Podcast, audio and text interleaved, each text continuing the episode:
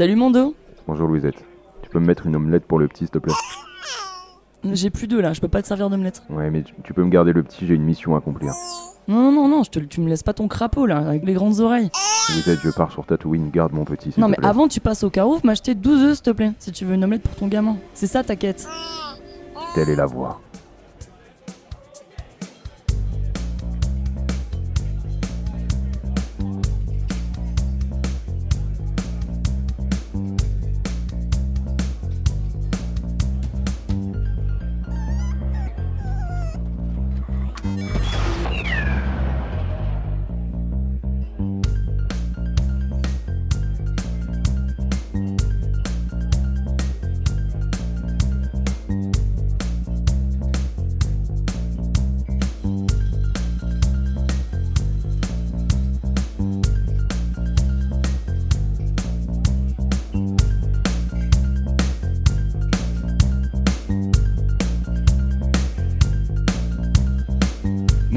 Louisette. Salut les gars Salut. Salut Louisette. Est-ce que tu peux nous mettre des bières, s'il te plaît? Eh, il est trop mignon le petit là à côté avec ses grandes oreilles. C'est quoi ce crapaud là que t'as là? Ah Non, c'est Mando là, il est parti m'acheter des œufs, mais il m'a laissé sa créature là, elle est insupportable, il touche à tout. Oh, mais t'es mignon Oh, mais t'es mignon Non, le touche pas Ah, trop Ça là. marche sur toi. Ouais, ouais d'ailleurs, vous avez vu la dernière saison du Mandalorian là?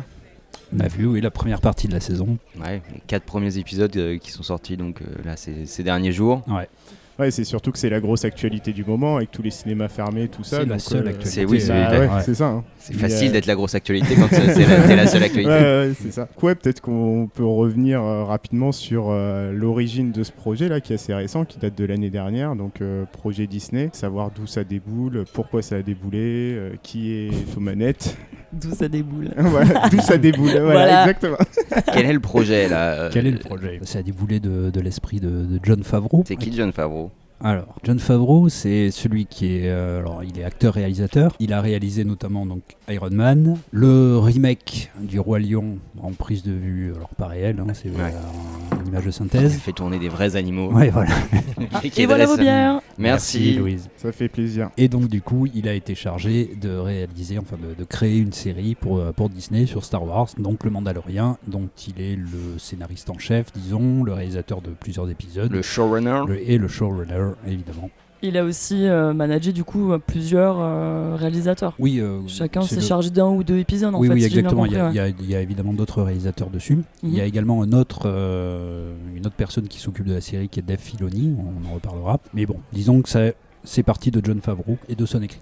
Ouais, en fait, le gars, il a ses entrées chez Disney depuis un moment parce que, comme, euh, comme on l'a dit, il a lancé le premier Iron Man, donc c'est plus ou moins lui qui est à l'origine du MCU, euh, du Ma- Marvel Cinematic Universe. Il a été du coup producteur après derrière euh, sur les Avengers.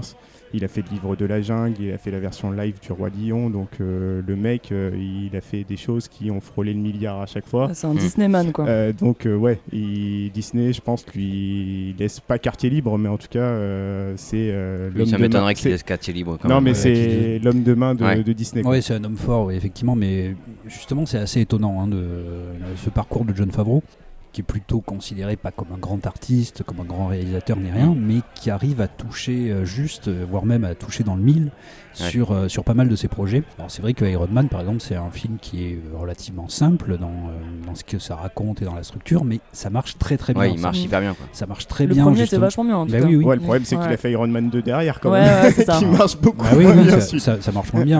Bon, le- aussi, que- quelles étaient les, les contraintes de production, mais Oui, oui, oui. C'est vrai que euh, quand il a débarqué sur Iron Man, bon, le, le- le vrai coup de génie d'Iron Man, c'est évidemment le, Robert Downey Jr. c'est ouais, évidemment, Ouais, ouais. c'est le casting de Robert Downey Jr. Mais c'est vrai que il y avait rien qui existait Ouais. euh, avant ça. Il y avait aucun film Marvel qui existait. Et il a touché vraiment dans le mille, euh, dans, le, dans la manière dont il, va, dont il va décrire le personnage, la manière dont, dont le film est structuré, le- la musique, etc. Enfin, il y a quelque chose qui a, qui a touché euh, parfaitement et qui- effectivement qui a donné naissance quand même à, Ouais. à un des plus gros studios euh, hollywoodiens actuels. C'est parti de, de lui et d'Iron Man. Bah, et puis il y a quand même euh, un point commun, euh, ne serait-ce que visuel évident entre le, Mandalorien et puis, euh, et puis Iron Man quoi. Donc Ouais, peut-être aller le chercher lui, c'était. euh. Il sait faire des mecs euh, qui volent en armure. Qui des armures, ouais. c'est c'est peut-être pas ça qui a déterminé le truc, mais il y a quand même un point commun. Non, mais euh, voilà, ouais, c'est vrai que c'est quelqu'un qui, malgré son aspect bourrin, son aspect qui est pas vraiment artistique, hein, on n'est pas chez Cameron ou chez Spielberg évidemment, mais euh, à la fois dans le- au niveau du public et à la fois, à mon avis, surtout au niveau du, euh, des producteurs, Hmm. euh, il arrive vraiment à avoir à chaque fois ce que les producteurs attendent. Quoi. Hmm. Les producteurs attendent quelque chose et lui, il leur donne parfaitement. Ouais, ouais. Ouais, peut-être que c'est pas un, un grand réalisateur au sens noble du terme, mais j'ai jamais été euh, déçu quand je suis sorti d'un film. J'ai toujours trouvé que tu passais un moment plaisant. Après, on peut Mm. peut-être y venir et, et se dire que, euh, effectivement, ce qui fait la différence, c'est que ce qu'il fait, ça n'imprime pas. Enfin, Puis t'as un cahier des charges qui est énorme, euh, j'imagine. euh, là, j'ai regardé les images de tournage. T'as George Lucas à côté, t'as tous les mecs Disney. Non, c'est pas Georges, Donc, t'as plus euh, Georges Lucas. hein. Il était sur un des tournages. Ouais, hein. ouais, mais il, il Bah, Il il est doit venu venir faire de des temps en photos, temps, ouais, bah ouais, oui, ouais, mais il est c'est- pas là c'est tout le pas temps. lui qu'on promène, mais Ah euh, ouais. on, on lui demande plus rien, Georges Lucas. Mais bon, voilà, juste pour dire que ça doit être très compliqué de, de Ouais, ouais.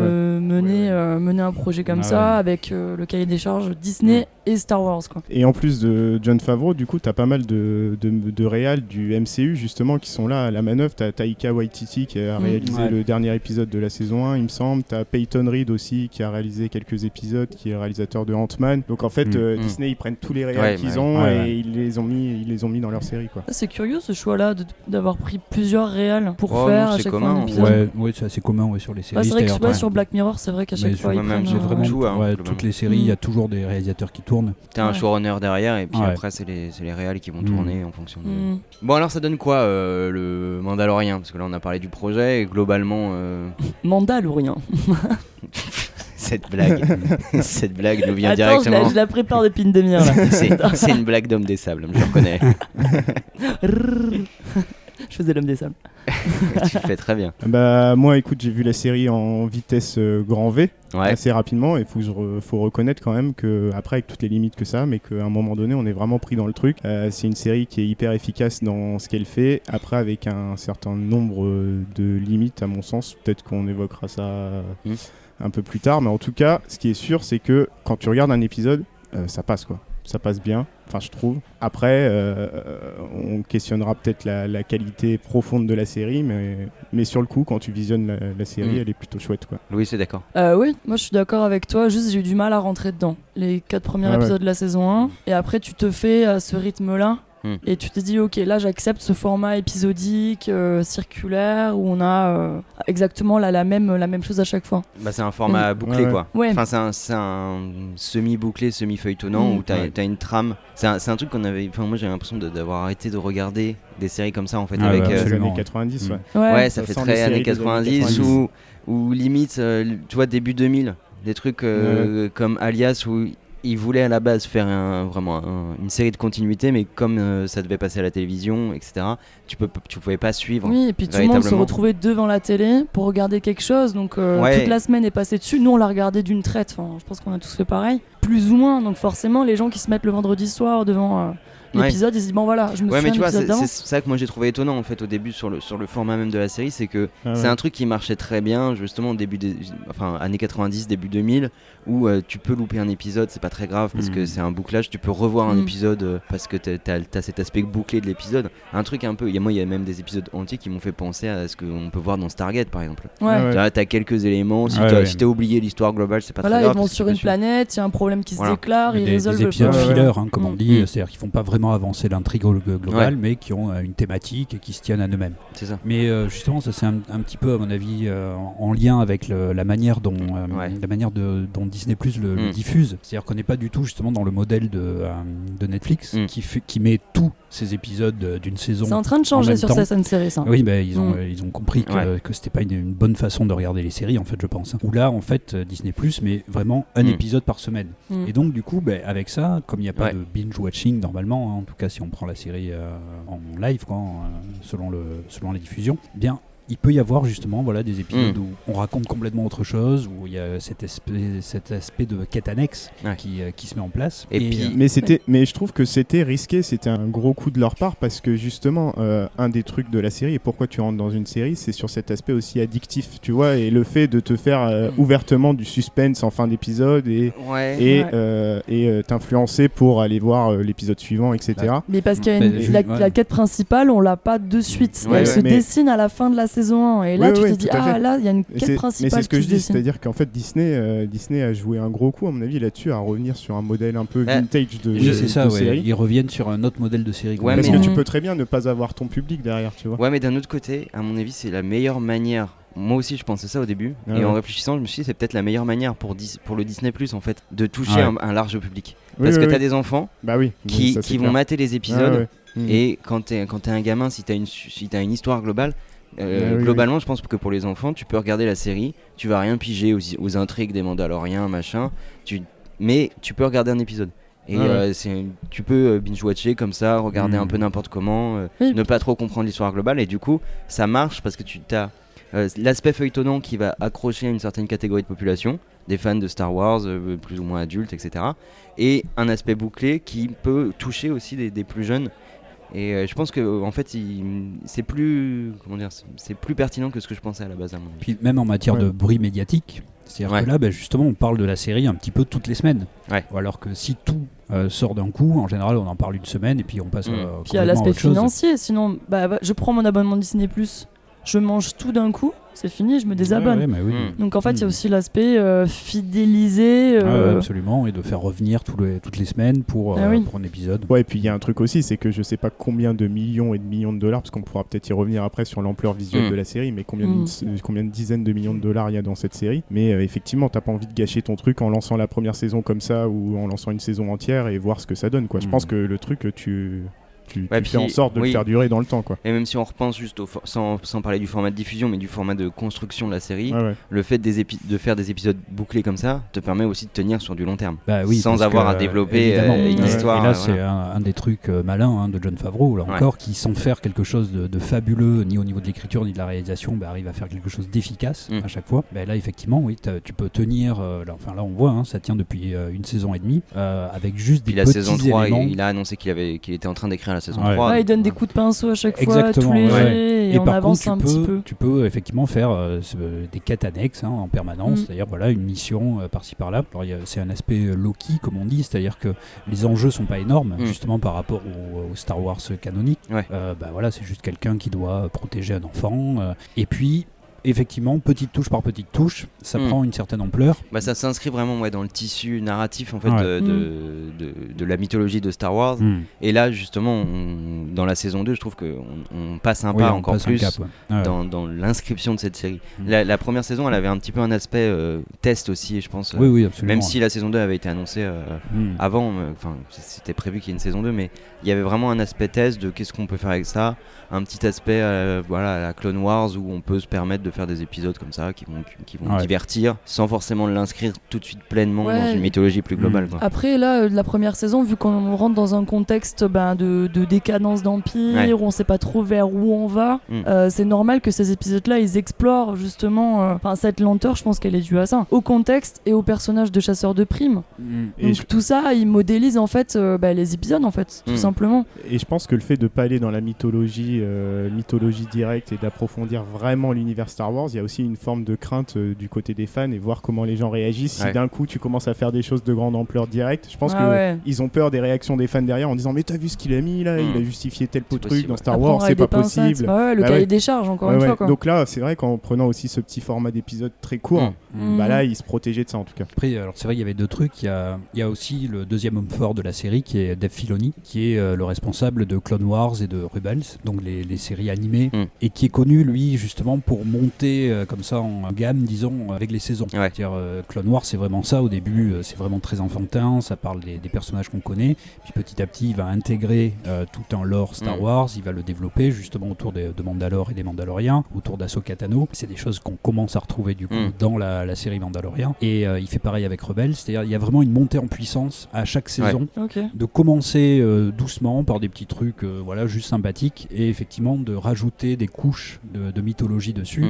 et en fait euh, chacune de ces séries en tout cas Clone Wars et Rebels euh, finissent par être justement totalement dans la mythologie de Star Wars Ouais. et totalement dans les thématiques et dans la grandeur de, de, de ces, euh, de Voilà. ces enjeux Mais Là justement alors- dans la saison 2, on voit ce virage qui, Ouais. qui est en train de Ah se complètement. Alors du coup, est-ce que vous pensez que à terme, on va revenir sur ce modèle d'épisode indépendant et avoir un truc beaucoup plus suivi et beaucoup Là, plus c'est filé. mal parti parce qu'on a, a bien vu que dans la saison 2, il y a un fil qui se. Il y a, y a Oui. plus de rupture entre les épisodes. C'est là on voit clairement qu'il y a un lien entre chaque. Ouais, sur- c'est vrai que c'est là, sur les Épisode. 4 premiers épisodes de la saison 2, Ah le oui. fil est c'est quand c'est même plus marquant. ouais. beaucoup Ouais. plus marquant. Ouais. que- Ouais, ouais, mais ça reste euh, léger. Enfin, cha- chaque épisode a quand même son aventure. Enfin, tu peux suivre chaque Il épisode y a un indépendant. bouclage, quoi. ouais, mais il y a un bouclage, mais je trouve que c'est beaucoup plus. Ouais. Par exemple, euh, si tu prends la saison 1, des épisodes comme euh, genre celui que j'ai pas trouvé très, enfin, qui m'avait un peu saoulé, c'était le, le prisonnier là où quand ils vont- ah, il était horrible Ouais, ça, cet c'était- épisode. ouais. C'était nul. Avec les on mercenaires revient- qui le Ah ouais. trahissent. Ouais, Ah non, mais un espèce de Ah, je crois que c'est remake le de la. Suicide Squad là. Ouais, c'était- ça, c'était une sorte de Ah sous. Stargate. Ah ouais, euh, ouais, c'est l'épisode Ouais. le plus raté de la saison, hein, j'ai trouvé. Je suis bien d'accord avec toi. Et donc euh, voilà, ce, ce- dans ce genre d'épisode, en fait, il y avait rien du tout. Ah ouais. Et là, en fait, à chaque fois, dans, dans- en tout cas dans les 4 on a que Hmm. 4 épisodes pour le moment. mais Ah ouais. À la mi-saison, là, à chaque fois, on a eu des, des,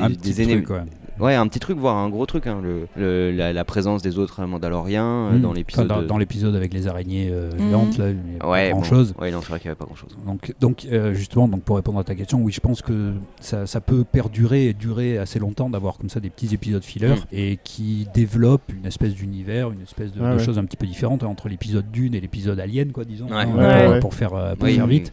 Euh, voilà, il y a des ambiances très très différentes euh, qui à chaque fois s'appuient assez intelligemment sur ce qui existait déjà dans Ouais. L'univers étendu de Star Wars et de manière beaucoup plus intelligente justement pour développer un univers que ce que faisait la postlogie, Mm. mais euh, des films. Mais euh, mais du coup, oui, ça, ça permet euh, et même je pense que C'est ça qui est génial, l'exploration Oui, du ouais, monde. voilà, mais c'est ça exactement. Je pense que ça va devenir même une marque de fabrique un petit peu de la série. Mais C'est trop Ouais, bien. Par exemple, les calamari, on s'est jamais posé la question quelle est la planète Et puis je trouve que c'est une belle revanche vis-à-vis de la dernière euh, trilogie Mm. Mm. qui a chier, où on, on voyage. Là, tu prends position. bah oui, je prends position, mais oui, je suis désolée, mais bon, voilà, j'ai aimé les deux autres. T'es la On boss du bar, de toute s'engage. façon, t'es la boss Ah ouais, du je bar. dis ce que je veux. Voilà. Je t'emmerde, Lucas. voilà. Mais je l'ai trouvé à chier. Il y a des ellipses, Lucas, des ellipses temporelles dans tous les sens. euh, Tu t'accroches à rien. euh, Oui, bah oui. euh, Il y a trop Ouais, de ouais. références, même tu, tu, tu te dis, mais en fait, j'ai l'impression vraiment d'être sur Terre, quoi. Alors là, j'ai l'impression d'être propulsé je l'univers Star. Wars avec tout, euh, euh, le, postulat aussi de la série de, de, euh, d'explorer cette euh, bordure extérieure, en fait, Mm. euh, tous les coins, tous les recoins un peu dégueulasses de, de, de la galaxie. euh, donc c'est pour ça qu'on passe aussi du temps sur Tatooine. euh, Mm. Et Mm. ça fait partie de ces petits trucs aussi, de, à la fois de qui peuvent être considérés comme du fan service, d'aller voilà sur Tatooine, recroiser les hommes des sables et tout. Mais j'ai trouvé ça, ça hyper bien, foutu. bah oui. Parce que là, l'épisode, euh, bah, justement, le premier épisode de la saison 2, avec les hommes des sables, moi j'étais trop content. Ouais. Et j'ai trou- j'ai trouvé ça bien fait. C'est pas du, Mm. du fan service vulgaire comme on a Et- pu avoir dans et- la post Exactement. Et j'ai ouais. trouvé ça Ouais. plutôt honnête parce que faut quand même dire que George Lucas, quand il fait ses trucs, il a quand même du mal à citer ses sources. Et en l'occurrence, Dune, c'est quand même une référence claire de Ouais. l'univers Ah Star oui, Wars. oui, bah oui. Et du là. coup, ce que j'ai trouvé Avec plutôt cool là, c'est de dire bon bah on assume que Dune c'est une référence Ouais. ouverte, on va faire des références explicites. Je crois que même à un moment donné, euh, le Mandalorien emploie le terme Dune. Donc là, il te laisse Ah plus du tout. Ouais, il te, il te laisse plus du gaffe. tout aucune. C'est pas par rapport au Marshall Dune, euh, sa, sa pote, non? Elle y est pas dans cet Je épisode. sais plus. Non. je Mais pas. Cara Dune, oui, c'est un personnage par contre. Ouais, mais non, non, non, Il je dit crois vraiment que... Dune oui, à ce oui, moment-là il, il emploie le mot dune. Ok. Alors, t'as, les, t'as le ver géant qui Oui, est là explicitement. Les, les, les, habitants de Tatooine, c'est les, c'est les Mm. Fremen, tu vois. Donc, euh, Hmm. donc t'as toutes les références qui sont là. Et j'ai trouvé ça plutôt cool de reconnaître que c'était une influence majeure de l'univers Star Wars. Mm. Quoi. Bah oui, euh, c'est exactement ça. Oui, c'est-à-dire que toutes les toutes les influences, en tout cas de science-fiction là, qui, qui étaient Ouais. dans Star Wars, là sont citées explicitement. Tu parlais de Dune, donc après il y a l'épisode aussi, donc avec les araignées Ouais. géantes, mais qui fait vraiment Alien Ouais, ouais. pour le Mm. coup, Aliens. Et effectivement, oui, du coup, ça relie euh, l'univers de Star Wars à toutes ces euh, toutes ces thématiques et toutes ces sources d'inspiration. Bah, avec des genres très différents. Et j'ai Oui, trouvé oui, que c'était, en fait, c'était, c'était ce qui participait au plaisir de la série. Ouais. C'est qu'en fait, ouais. à chaque fois que tu regardes un nouvel épisode, tu sais pas trop sur quoi tu vas tomber. Oui, Ouais. exactement. Tu sais pas si tu vas être genre. sur un truc un ouais. peu sombre, un peu, euh, un peu rigolo. Il y a une un sorte peu- de fond, de fond western euh, Ouais. pendant tout le long, mais qui à chaque fois va être euh, réinterprété avec. euh, on garde ce fond western, mais tu vois, il y a Mm. euh, le, Ouais. le, euh, voilà, le Marshal, espèce de shérif là, qui a, a l'armure de Boba Fett, mais inscrit dans l'univers de Dune et tout ça. Et en fait, ouais, ça, ça fait une sorte d'alliage de tout un tas de trucs. Euh, la- dans, les, dans la saison 1, on avait le, euh, l'espèce de planète où ils pêchent des crevettes là. Ah, c'est le sanctuaire. Ouais, c'est possible. Celui où il Ouais. arme la- les villageois pour euh, combattre. Ouais. Là, il y avait clairement une sorte d'influence euh, Jurassic Park avec euh, Ouais, les- ouais. les- le, le machin Ouais, impérial là, Ah, qui moi, sort je- du bois. J'ai vu la ref au- à la rébellion des Ewoks, plutôt. Ouais, mais il y a, ouais, ouais, mais Un petit clin dans les plans, en fait, dans la manière dont c'est réalisé, il y a vraiment un truc Jurassic 6. Park avec la Mm. sortie des- du Ah ouais. bois où on l'attend Mm. et le machin et le machin se comporte d'ailleurs carrément comme un dinosaure quoi. Ouais. Et, Ouais.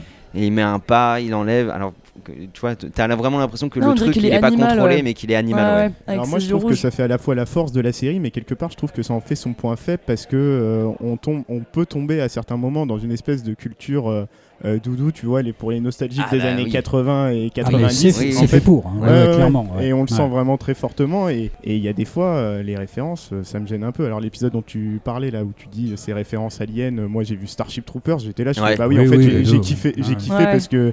Mais en fait, c'est Starship Mais la, Troopers. la ni scène avec les œufs ou euh, Ouais, où ça explose, il- les araignées géantes, les arachnides, là. Oui, oui. Après, alors c'est des, euh, des références là aussi qui existaient vraiment hein, dans l'univers étendu de. Star Wars. Ouais. Alors, notamment euh, là le, le coup du dragon crate là, donc qui est le, le ver des sables et les, euh, les araignées géantes. Mm. C'était en fait dans des séries de, de romans pour, Mm. euh, pour adolescents. C'était les apprentis Jedi, je crois que ça s'appelait. Mhm. Et euh, donc euh, univers Star Wars jeunesse quoi disons. Ouais. Il y avait deux romans qui se suivaient, où il y en avait un où c'était sur le, euh, il combattait un dragon crate, Ouais. et celui d'après c'était les araignées géantes dans les glaces. D'accord. Donc en fait, ils, reprennent- ils reprennent tellement de choses de Mm. l'univers étendu, mais de manière soit de clin d'œil, soit Ouais. de manière plus appuyée. Alors c'est comme quand ils ont fini de, de tuer le dragon, ils prennent les, euh, Ouais. une perle énorme là de, Ouais. de Ouais, dragon. Et alors ça, ça vient d'un jeu qui était euh, Knight of the Old Republic, un RPG euh, sur PC qui était un super jeu. Ah oui, Et, mais il est ultra vieux, non? Ouais. Ah Ouais, oui, je me vi- souviens, ouais. il est vieux, mais alors là, du coup, c'est en matière d'univers étendu, c'était parfait, quoi. Là, on Ouais. voyait vraiment des gens qui avaient tout compris à l'univers de Star Wars, et il y avait une quête secondaire qui était d'aller chercher Ah ouais. euh, la perle. Mais- dans le, le cadavre d'un dragon crate. Et qu'est-ce que c'est ça C'est comme dans les huîtres, quoi. Un oui, ouais, ouais, c'est ça, exactement. Mais c'est plutôt cool que tu le dises parce que du coup, moi, j'ai vu ce plan qui s'étendait sur l'œuf. Ouais. Et en Et fait, oui. pareil, encore une fois, moi, tu vois, je, je suis pas forcément un grand fan de l'univers. Ouais, mais enfin, je, après, je- je connais pas forcément l'univers étendu Star Wars. Et j'étais là, je prends le plan en pleine figure, je me dis,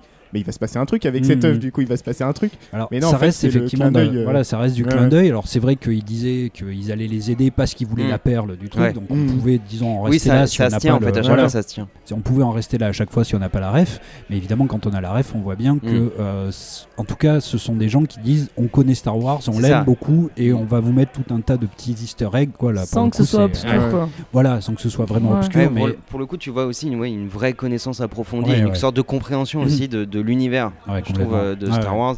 Même juste au niveau visuel, sur, les, Ah sur des matchs, des, des conneries, mais tu vois, genre, le, ça, là c'est dans la saison 1, mais quand, euh, euh, quand le Mandalorien se, se rend auprès du, du mec de l'Empire là, qui veut le bébé. Yoda, Mm. il y a le- l'espèce de truc qui sort pour identifier sa carte, Ouais, pour le faire a- entrer. Mm. Ça, ce truc-là, sent tellement la, la- la trilogie originale. Ah oui.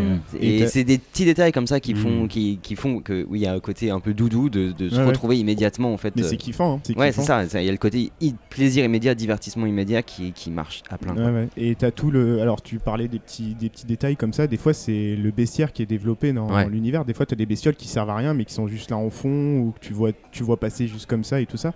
Et t'en as un paquet par, Ouais, ouais, euh, par épisode. Et à chaque fois, c'est ça marche, quoi. Ça passe, euh, ça passe bien dans l'environnement dans lequel ils sont implantés. Mm. euh, c'est c'est cohérent, ça peut être marrant. euh. Ça, c'est de la Et- vraie exploration, quoi. c'est- c'est c'est- c'est une encyclopédie, cette série, j'ai l'impression. Ouais, il y y a vraiment ce côté-là d'exploration, de, d'exploration encore une fois un peu RPG. hein, je vous dis, ça, ça, ça ressemble beaucoup justement à ces jeux Ouais. KOTOR, à ces, à ces trucs Mm. comme ça où on explore complètement l'univers. Et effectivement, euh, je, suis, je suis tout à fait d'accord. c'est- Évidemment, ça sent la première trilogie à Mm. plein nez.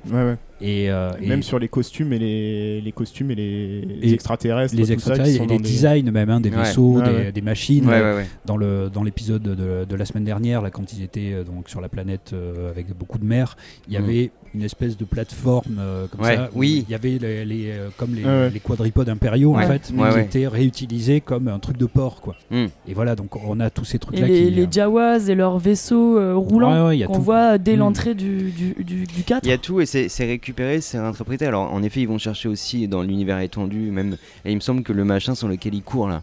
Enfin, sur le- l'espèce de bestiole dégueulasse euh, Dans le désert dans le désert, dans la saison Ouais. 1, sur lequel il court, ça je crois qu'il récupère ça dans euh, le film Les Ewoks. Euh, le téléfilm des Ewoks. des Le téléfilm des Ewoks, ouais. Il y a eu un téléfilm, les Ewoks? Ouais. Ouais, je, je me demande même si c'était pas un film de cinéma, mais oui, oui. Ah, il me semblait que c'était un téléfilm. L'aventure des Ewoks. ouais. Ah ouais. Il y en a eu deux. Je Mm. crois que c'est dans le 2 d'ailleurs. La bataille d'Endor ou un truc comme ça. Ah, ouais, alors le Voilà. 2 là. je- Donc il récupère tout ça et Vous même avez vachement bien préparé cette émission, les gars. et, et même les trucs, euh, voilà, comme le, euh, les Jawa euh, ou les hommes des sables euh, sont hyper bien traités en fait. euh. T'as un Oui, vrai oui, traitement, des trucs qui étaient en fond. Là, tu Ah vois ouais, que qui- qui, euh, il y a une loupe sur. voilà, sur ce, format de, de trucs un, un peu bouclés Ah ouais. lui permet aussi, enfin leur permet plutôt, de, de vraiment explorer l'univers Et Euh, on n'avait jamais vu les hommes des sables comme on les a vus Ah, là, au coin du feu, discuter avec. Mm. euh, Mais parce que parce que ils ont dit de. Enfin, pardon, excuse-moi, Louise. Non, juste pour revenir à ça, vu que par rapport au bestiaire, à toutes les créatures, on a une vraie pluralité. Je trouve qu'il y a beaucoup moins d'humains que dans les autres films. Oui, c'est vrai, il y a les Ouais, autres- c'est vrai. Et en fait, c'est vraiment un monde qui est, qui est divers, qui Ah est ouais. pluriel. Mm. C'est vrai. Euh, Il y a les langues sont beaucoup traitées Ouais. dedans. D'ailleurs, le Mandalorien, il a pris LV1. euh, Il a pris LV1 de Jawa Ouais. et LV2 Homme des Sables. non, il y a- et je pense qu'ils ils mettent vraiment un point d'honneur à ça, cette Oui, oui, diversité, que c'est- ouais. de, de solidarité. Et, euh, et c'est vrai que donc, dans ces designs euh, très trilogie originelle, donc c'est le, le designer de la trilogie originelle c'était Ralph McQuarrie qui a, qui a apporté énormément hein, à l'univers Star Wars euh, et justement son aspect qu'on appelle use space, c'est-à-dire espace usé. Ouais. Donc Mhm. que certes c'est du, de la science-fiction, mais que dans un univers de science-fiction, ben, Ouais. euh, tous les vaisseaux sont pas rutilants et euh, il Ouais, n'y a pas une technologie de pointe partout Mm. et que justement dans, les, dans tout ce qui est bordure extérieure, etc. Il y a beaucoup de, de junk. Ça quoi. fait a- rouiller un peu. Exactement, ouais, ouais, ouais. qui, a été, euh, qui a été amplifié à mort Ouais. après dans Mm. Alien et où on joue, on joue sur ce, cet aspect un peu science-fictionnel, Mm. mais Et, et cet aspect euh, de design de. Ralph McQuarrie, de cet aspect de Use Space, euh, qui marche très bien, donc justement avec cet aspect western qu'il y a dedans, parce Ouais, que voilà, on, est- on est loin de, bah, du corps de la République, hein, du, euh, du, du cœur de la République et de Coruscant, comme, comme il y avait dans la, dans la prélogie. Donc ça marche super bien et ça rappelle évidemment tous tous ces trucs-là. Ouais. Et d'ailleurs, c'est dans le- là l'épisode 4 euh, de la saison 2 sur Navarro. euh, Carl Weathers. Voilà. Lui Voilà, dit, Predator. lui dit direct, euh, dit directement au mec de, de la Nouvelle République, il lui dit, on est loin de Coruscant. Mais ici. oui, Ouais. Ah ouais, mais c'est ça. Donc nos trucs, euh, voilà, ils identifient tout comme étant pré-empire parce que justement on est loin de Coruscant, on est dans la bordure extérieure. Il y a rien qui marche vraiment très bien. Quoi. Ce qui, Mm. ce Ça, qui c'est est bien bien, c'est que du coup, bah, quand on est loin des- de la sphère de pouvoir et quand Ouais. on est dans un moment de décadence, d'ailleurs, c'est ultra crépusculaire toute la série. Mm. S'il y a autant de plans sur un soleil tombant, mm, je pense qu'il y a un lien avec le, le- le contexte qui est celui de il y a quelque chose qui est en train de tomber ouais, le- l'Empire est en on train de se désagréger, mais il est encore là. euh, c'est ouais, ça. ouais. Mm. et euh, on, on se rend bien compte qu'il y a des vides de pouvoir qui se sont instaurés dans, la, dans cette Ouais. partie-là du monde. Ouais. Et donc le- la quête du western, ça rappelle clairement la conquête Ouais. de l'Ouest. Bah oui, oui. Complètement. Et euh, reconquérir des espaces de pouvoir. Ouais. Mais les, les, soldats euh, républicains, Mm. ça se dit comme ça, ouais, ils lui Oui, disent clairement la on manque de bras, ouais. on n'est pas assez nombreux pour reprendre ces, Bah, places c'est vrai que ça, fait. ça fait partie Mm. des trucs qui sont traités, on pourrait dire, de manière euh, en fond, un peu. Dans, en tout cas, dans- déjà dans la saison 1, c'était traité vraiment en fond. Et, mais on le voit en fait à chaque fois, cet aspect euh, justement de territoire un peu. euh, bah, territoire de la marge, un peu perdu pour le Mm. pouvoir. Ouais. Et c'est vrai que le choix du coup du, du, du western, et euh, c'est pas juste un choix esthétique, quoi, c'est un Ouais, choix qui, qui exactement, ouais, correspond qui au correspond fond complètement à la thématique. et de Mm. cette euh, naissance en fait du, du nouvel ordre parce Mm. que parce que c'est ça que va nous raconter euh, sans doute la série la naissance vraiment du nouvel ordre sur ces bah, sur, sur ces lisières là du, du pouvoir Ouais. et de l'impossibilité Ça, c'est très cool. chose. Mais en plus, quand on voit l'épisode pour revenir à Sanctuaire, euh, ça me faisait un petit peu penser à la chute de l'URSS. Qu'est-ce qu'ils ont fait de tous ces tanks, euh, l'URSS Ils l'ont revendu à plein de pays autour. Mm. Et c'est ce qu'ils ont fait en fait avec euh, la grosse machine qui attaque, euh, qui prend d'assaut le campement des humains. alors là tu parles de quel épisode Euh, Sanctuaire, celui où ils arment les villageois pour ah combattre l'épisode des et crevettes Ouais, ouais. ah oui. Ouais, euh, saison 1 ouais. épisode 4 ou 4 ou 5, ouais, un 4 truc ou comme 5 ça. ouais. Bon voilà, c'est l'idée. Mais il y a cette idée là aussi. oui oui donc, mais qui est repris d'ailleurs dans tout qui a été le vendu. euh, qui est repris d'ailleurs dans, la, dans la deuxième saison c'est-à-dire quand euh, les Mandaloriens euh, donc ça doit être dans l'épisode 2 de la saison 2 ou, ou épisode 3 je sais plus euh, où ils vont récupérer justement le- des, des équipements récupérer de Mm. l'arme parce qu'il y a tout qui se barre un Ah oui, peu, les etc. impériaux là, ouais. Putain, Yodito là, mais arrête de boire au goût. Lâche la bière, putain. Mais non, et mon pauvre petit père là, c'est bon. Ah, tu vas écoute pas commencer à le gâter, pas. là. Et oui, tu le gâtes trop, lui. euh, mais Laisse-le. Mais il- regarde, il, a déjà bouffé yeux, 10 000 regarde- trucs. Mais regarde ses yeux. mais je t'ai- Oui, bah, évidemment. Pas quoi. laisser ce machin sur le Tu sais pas comptoir de quoi il est capable. Hein. Mais je suis sûr c'est plein de bactéries ça Et fais un sourire à Tata Louisette, fais un T'es sourire. à vacciné Tata contre la rage, Gaëtan, peut-être? Non. non.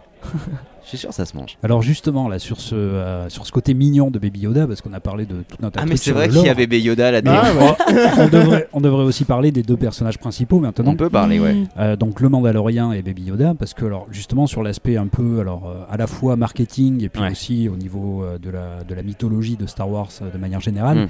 ben là aussi c'est à dire que la, la décision de, de John Favreau de baser les choses sur quelqu'un qui a le design hein, basiquement de, de Boba Fett Ouais. Mm. et de, de Yoda mais en, le- en le mettant petit et Ouais. Enfin là Un aussi, petit, il a 50 ans quand même. oui, il a 50 ans. Il, il, il a- il est pas très évolué hein, pour, pour 50 ans. T'imagines l'enfer, t'as un gamin pendant 50 ans, il est comme ça. Il est Ah, comme ça, ouais. Il capte rien, le truc à part bouffer. il- il- il- Benjamin Ouais, Button, il, quoi. il- te sauve la vie de temps en temps quand même. Ouais, mais bon, pendant- Ouais, ouais, mais- Ça veut dire pendant 50 ans, tu te- oh, enfin Ouais, plus, ouais, à mon avis, ouais, 100 ans. 100 ans. C'est long. 100 ans, Ouais, je l'enferme. pendant 100 ans, tu t'en occupes comme, euh, voilà, comme un bébé, ouais, quoi. pendant 100 ans. Ouais. L'enfer, tu m'étonnes Mm. qu'ils sont pas nombreux, l'espèce de Ouais, Yoda. ça, marche très mal comme espèce. ça m'étonnerait qu'ils fassent des, des dizaines d'enfants, les gars.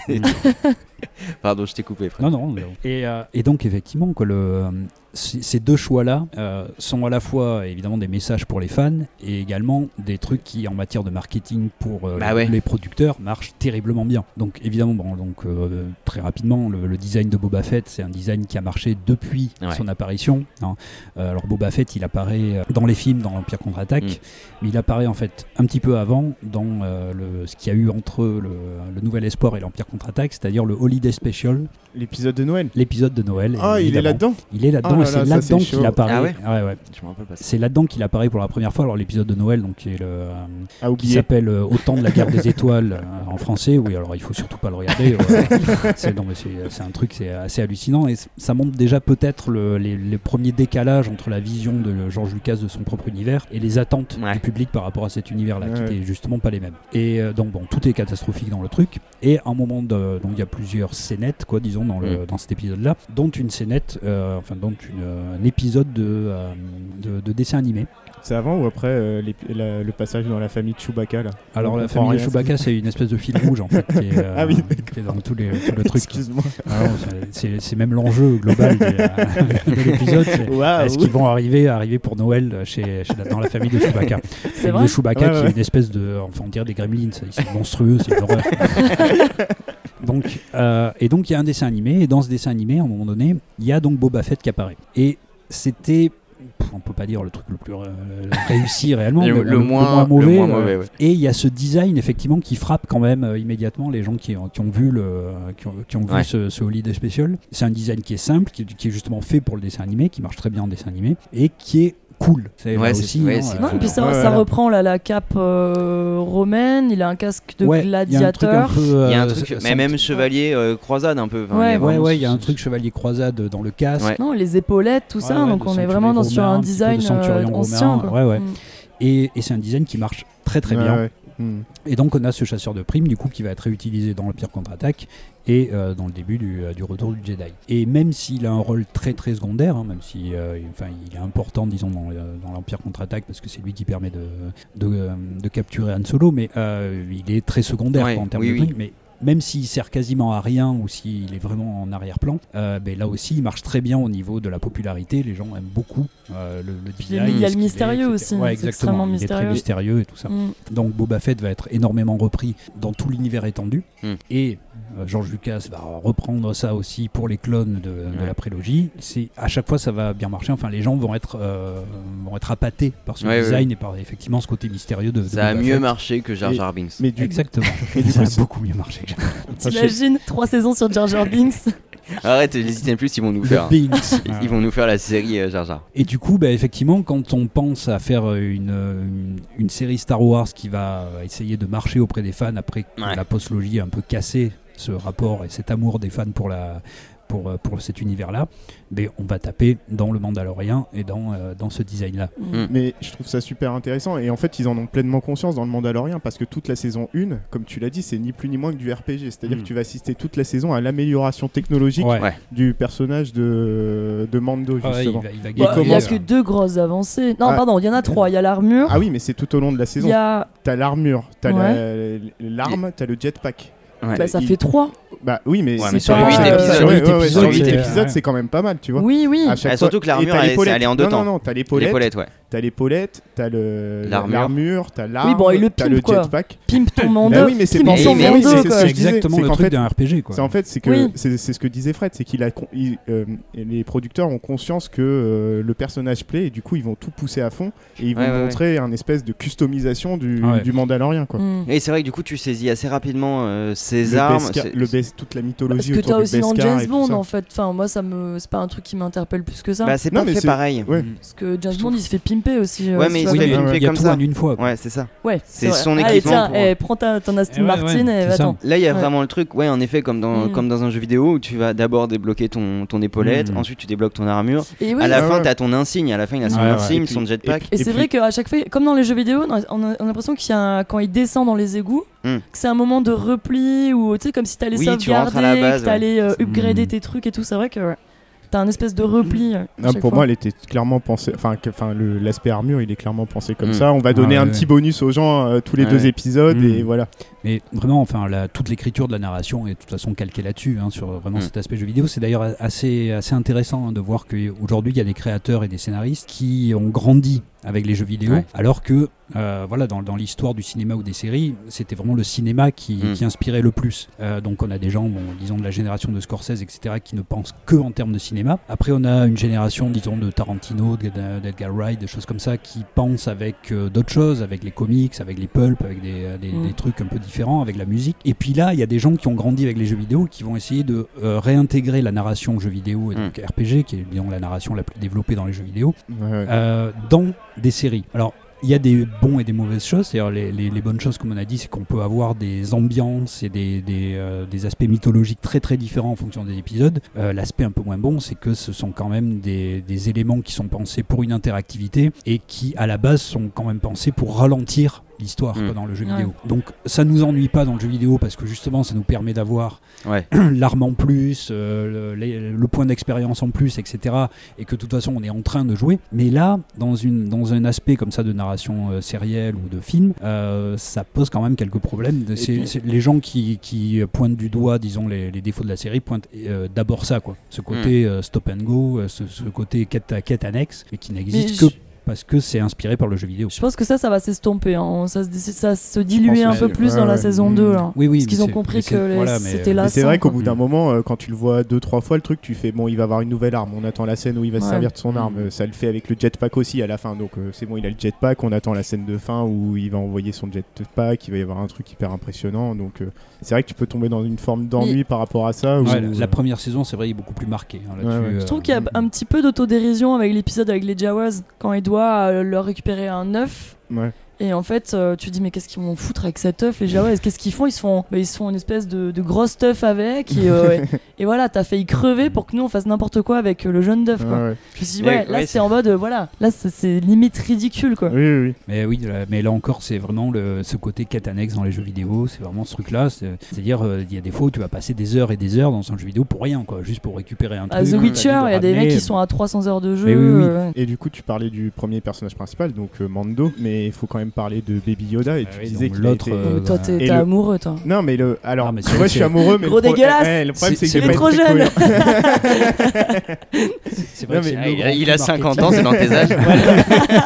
Connard. Ah, C'est vrai que c'est le grand coup marketing de la série. Et, euh, et le problème, le premier truc que je relève, moi, c'est quand tu dis personnage principal. Et le problème, c'est que pour moi, il est, il est là pour euh, qu'on le mette en gros plan, mais sinon, Hmm. il est, en fait, il est transparent le personnage. Il sert Ah, pas un à bébé, grand chose. euh, Si, il Yoda. vomit un moment. Ouais, il des ouais, mais honnêtement, il sert à quoi Bah, il Mais utilise c'est la, motivation de sa quête. C'est en Bah, fait, ouais. sans lui, il y a la, la fin de la saison Ouais, 1, ouais. elle n'existe pas en fait. Bah, même la C'est- Bah, série la n'existe saison pas. 1 n'existe pas. Oui, oui. Oui, oui, oui. C'est le principe de la série. Ouais. hein. Bah, c'est euh, si tu prends l'épisode 1, euh, saison 1, en fait, je pense que cet épisode raconte justement cette espèce de conversion d'un- Mandalorien qui, qui a Qui presque devient une... papa. Bah, ouais, et qui jusque-là, en fait, a presque une sorte de, de- de non-vie ou de demi-vie. Mmh. Ouais, il, fait- il, bon, Mmh. il va chercher des trucs et immédiatement, il stocke euh, des, des- des mecs cryogénisés en fait dans son, enfin carbonisés là dans son dans son vaisseau.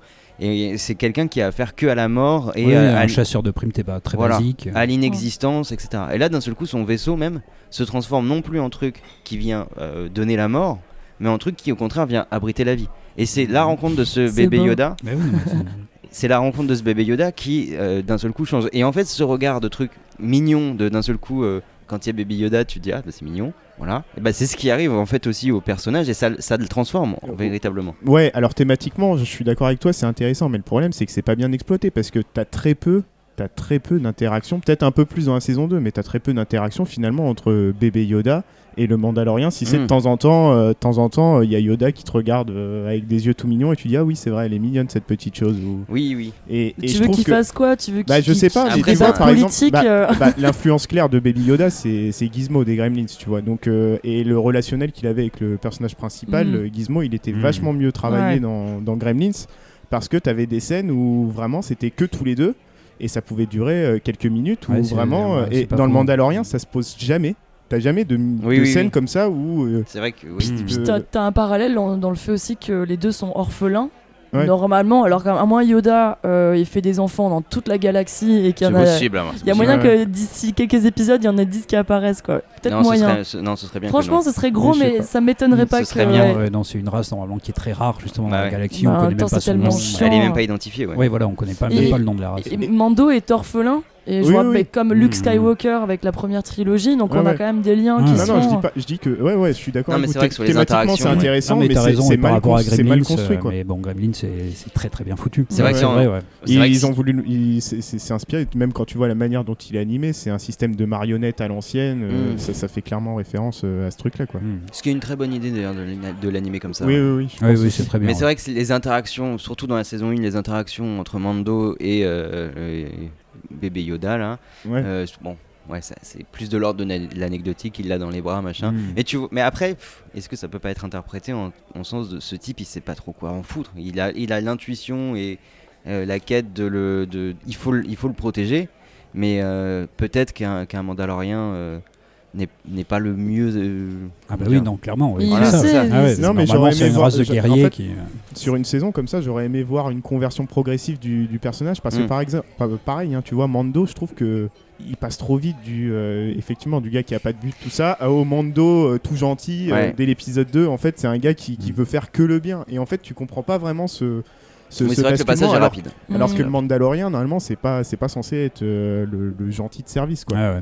et le problème c'est qu'il n'y a pas de constru- construction narrative Mais en fait, il hein. devient pacificateur souvent malgré lui, quoi.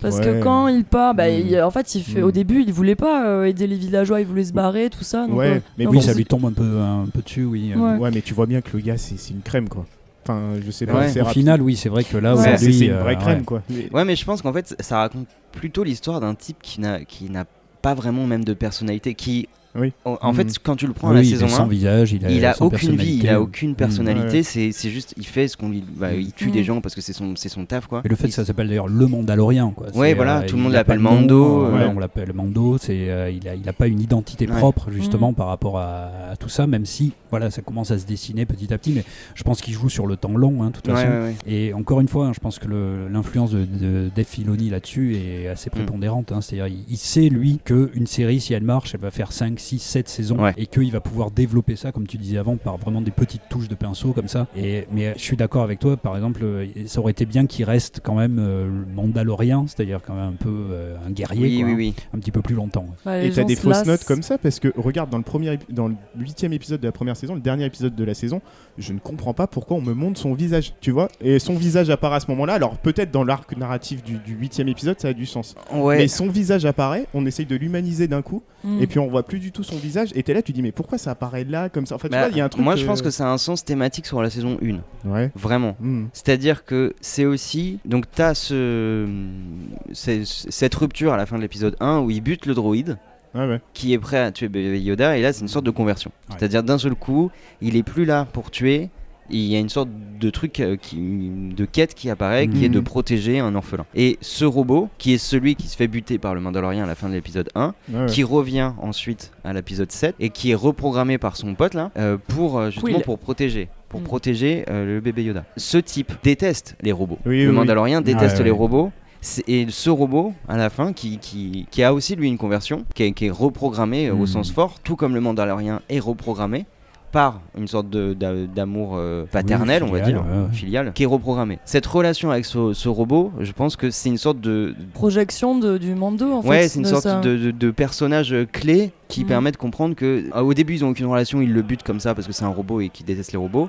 À la fin, c'est le seul personnage qui a vu son visage. Hmm. Ouais, mais le problème, c'est qu'ils auraient dû trouver une autre méthode qu'en montrant son visage. Je sais la pas, il y un révélation truc du hyper visage, bizarre. pour moi, c'est ça veut dire voilà, euh, là en fait, tu as une identité. Ouais, c'est Oui, pour non, ça qu'il change après. Et l'épisode s'appelle La Rédemption. Ouais, mais il change pas. Enfin, il est toujours pareil, Mando. Je trouve qu'il change un petit peu Ouais, oui, quand même. mais Il ouais. devient plus doux. euh, Ouais, il, il, il parle beaucoup plus que dans les saisons de. Oui. après. Dans la saison 2, il parle, il. Enfin, sujet verbe complément. Déjà, on a des phrases entières, tu vois.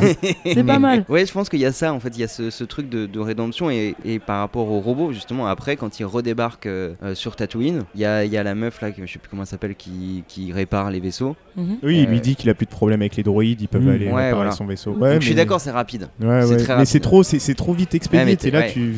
T'as t'as 8 épisodes tu- dans la saison. Je aussi. sais. Ouais. mm. Peut-être que oui, ça aurait demandé plus. Ça aurait demandé plus pour pouvoir être plus progressif. Mais je trouve que après, en fait ça se tient, mais c'est c'est expédié un peu. Après, rapidement. peut-être qu'on est aux limites de l'exercice de vouloir faire que des épisodes indépendants et en même temps essayer de développer des arcs narratifs sur des personnages. Ouais. euh, honnêtement, je pense qu'on est aux limites de l'écriture du jeune Favreau en fait. hein, euh, C'est-à-dire que effectivement, il y a des choses qui marchent toujours très très bien euh, chez lui, comme on a dit, mais aussi comme on a dit, euh, c'est pas James Cameron, c'est-à-dire qu'il va pas non plus arriver à mettre ouais. énormément de profondeur dans quelque chose qui est très agréable à, à l'œil. Tu parlais avant là, de, de cet aspect western. de- oui, c'est un peu le, le, le- le cow-boy euh, Ouais. qui, est, euh, qui est un peu hors Oui, la oui. loi, qui va découvrir un enfant ou comme ça et qui va s'attendrir petit à petit à son, à son contact. Mais là aussi, c'est tellement, effectivement, c'est fait de manière relativement peu subtile quoi. Mm. Et c'est euh, justement la série est beaucoup plus intéressante dans l'exploration du lore et de la mythologie Star Wars au final Ouais. Que vraiment dans cette relation, dans l'évolution des personnages qui existent mais qui est effectivement relativement superficielle. Sur cet aspect-là dans un western, ça me faisait un petit peu penser, euh, je sais pas si vous l'avez vu, le film True Grit. Ouais, ouais, ouais. Et on a un petit peu ça, on a Ouais. cet enfant qui va demander à un, à un vieux cow-boy là qui est vraiment euh, qui- qui est vraiment très bourrute et qui, qui va pas l'aimer etc de la protéger pour, euh, pour venger son père etc et c'est hyper bien fait dans le film Ouais. Et là bah, effectivement on n'a rien de tout ça Oui, oui. Bah après, Moi, ça, trouve ça que- récupère, c'est vrai, une sorte de thématique Voilà. hyper. euh, ça récupère une thématique c'est Léon, c'est tout ce Oui, que tu veux aussi, en ouais, fait, ouais. le chasseur Oui, de primes oui. qui. euh, Et qui- là, ouais, c'est vrai que je pensais à l'aspect western qui, Ouais, qui est là-dedans, oui, oui, euh, t'as très, présent. Voilà, ça, ça fonctionne, mais c'est pas hyper profond. Et euh, c'est pas là où est, à mon avis, l'intérêt de la Ouais. série. C'est dommage hein, d'ailleurs. hein, ça Bah serait parce que mieux. pour moi, évidemment. c'était une conversion. En fait, j'attendais que ça me parle d'une conversion d'un homme, tu vois. Et en fait, dès la saison 2, euh, t'as compris que Mando, il était tout gentil, Ouais, tout ouais, mignon. non, mais t'as Mais- raison, Même, ouais. même si c'est malgré lui, dans ses interactions avec Oui, les oui, gens, tout vrai. ça. En fait, j'aurais bien voulu. Mais après, c'est une série pour enfants. Mais au début, j'aurais bien voulu le voir faire des choses mauvaises, en fait, ou des choses que Ah, tu mais peux critiquer moralement. Ouais, et en fait, il est toujours. et- mais tu peux pas dans une série À voir, de toute façon là, il va devoir emmener euh, Yudito auprès des Jedi. Donc à voir, à voir comment est-ce qu'il va se rallier ou pas à la cause. En tout cas, euh, écoute pas ce qu'elle dit. Écoute pas ce qu'elle dit. Écoute pas ce qu'elle dit. On ne touche pas trop, euh, ce avec lui, truc-là. Tu, tu lui donnes à bouffer depuis tout à l'heure. Il arrête pas. Finir Ah, obèse. oui. il est déjà énorme. Arrête je sais pas ce qu'il essaye de faire avec sa main là. Et oui, mais d'ailleurs, Yodito, que- que- est-ce qu'il y, a- il y a un espoir qu'il évolue un petit peu? Parce que je me dis, si, si il a S'il a 50 ans, il est Ouais, comme c'est ça, ça. c'est pas en deux ans que. Là, il va se mettre à parler et tout. Euh, Et- tu devrais éviter de le chauffer parce que je l'ai déjà vu faire des choses avec ses mains. Ouais, euh, Louis, t'as raison. Ça devient malaisant, Ouais. euh, Gaët. Oui, euh, pardon, c'est- pardon, pardon. Mais Euh, vous verrez, vous verrez. Mais, alors même s'il y a quand même une petite évolution là avec le, le Oui. dernier épisode là quand il lui dit de mettre les fils verts, le fil bleu là machin. Ouais. Euh, mais mais c'est quand même un copier-coller de ce qui se passe dans les Gardiens de la Galaxie Ah volume 2 Oui, c'est exactement la Ouais. même scène. Bon, euh, c'est un peu dommage qu'on ait vu quasiment la même chose chez Ouais. Disney euh, quelques années avant, mais bon voilà, ça fait partie aussi de- Après, de- oui, d'une voilà. petite relation qui se met Mm. en place, euh, de- qu'on voit quand même que bébé Yoda, il arrive à comprendre un Mm. petit peu de trois trucs. Ouais, il est teubé un peu quoi, genre bleu rouge, c'est bon là. Enfin, Bah, il- c'est un bébé. C'est un bébé. C'est un bébé. C'est un bébé de 50 ans. nivellement par le bas, hein, super. Ah, tu vois, tu vois dans, Voilà. le genre dans le genre changement entre la saison 1 et la saison 2, ce, ce petit truc-là, Mm. je l'ai trouvé cool. Et je me dis, Oui. en fait, ça devrait être plus euh, saupoudré Oui, oui. de petits Bah moments oui. comme ça. euh, la après, il le met à l'école, voilà, mais il pense qu'à bouffer. D'ailleurs, il mange un macaron, vous avez vu ou pas C'est des Oreos. des Oreos. Ça a la gueule de macaron, mais c'est vraiment des Oreos. euh, C'est dans le paquet des Oreos, machin. Voilà, comme on disait, euh, et, euh, il va sans doute y avoir une édition spéciale Yoda des Oreos. C'est euh, sûr. il va le faire, c'est évident. Quoi. Et euh, donc, il commence à bouffer ça, donc on a le droit de bouffer des Oreos à l'école euh, dans Star Wars. Ouais. Et, euh, Oui, bah ça, c'est voilà, c'est la, la fin de la civilisation. oui, voilà, l'Empire est C'est une tombé. école, c'est une école C'est- Montessori, c'est- tu sais. Exactement. Qu'est-ce que tu veux L'empire pour- est tombé maintenant, les enfants. Ce que vous voulez? C'est pour ça Snook qui va arriver, il va dire il faut revenir aux fondamentaux, lire, écrire, compter, respecter autrui. Exactement.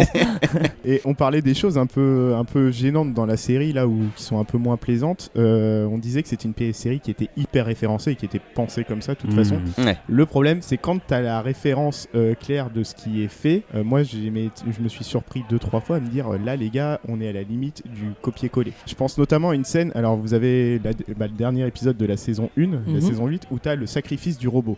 Ouais. Alors, je vous promets, vous reprenez la fin de Terminator 2.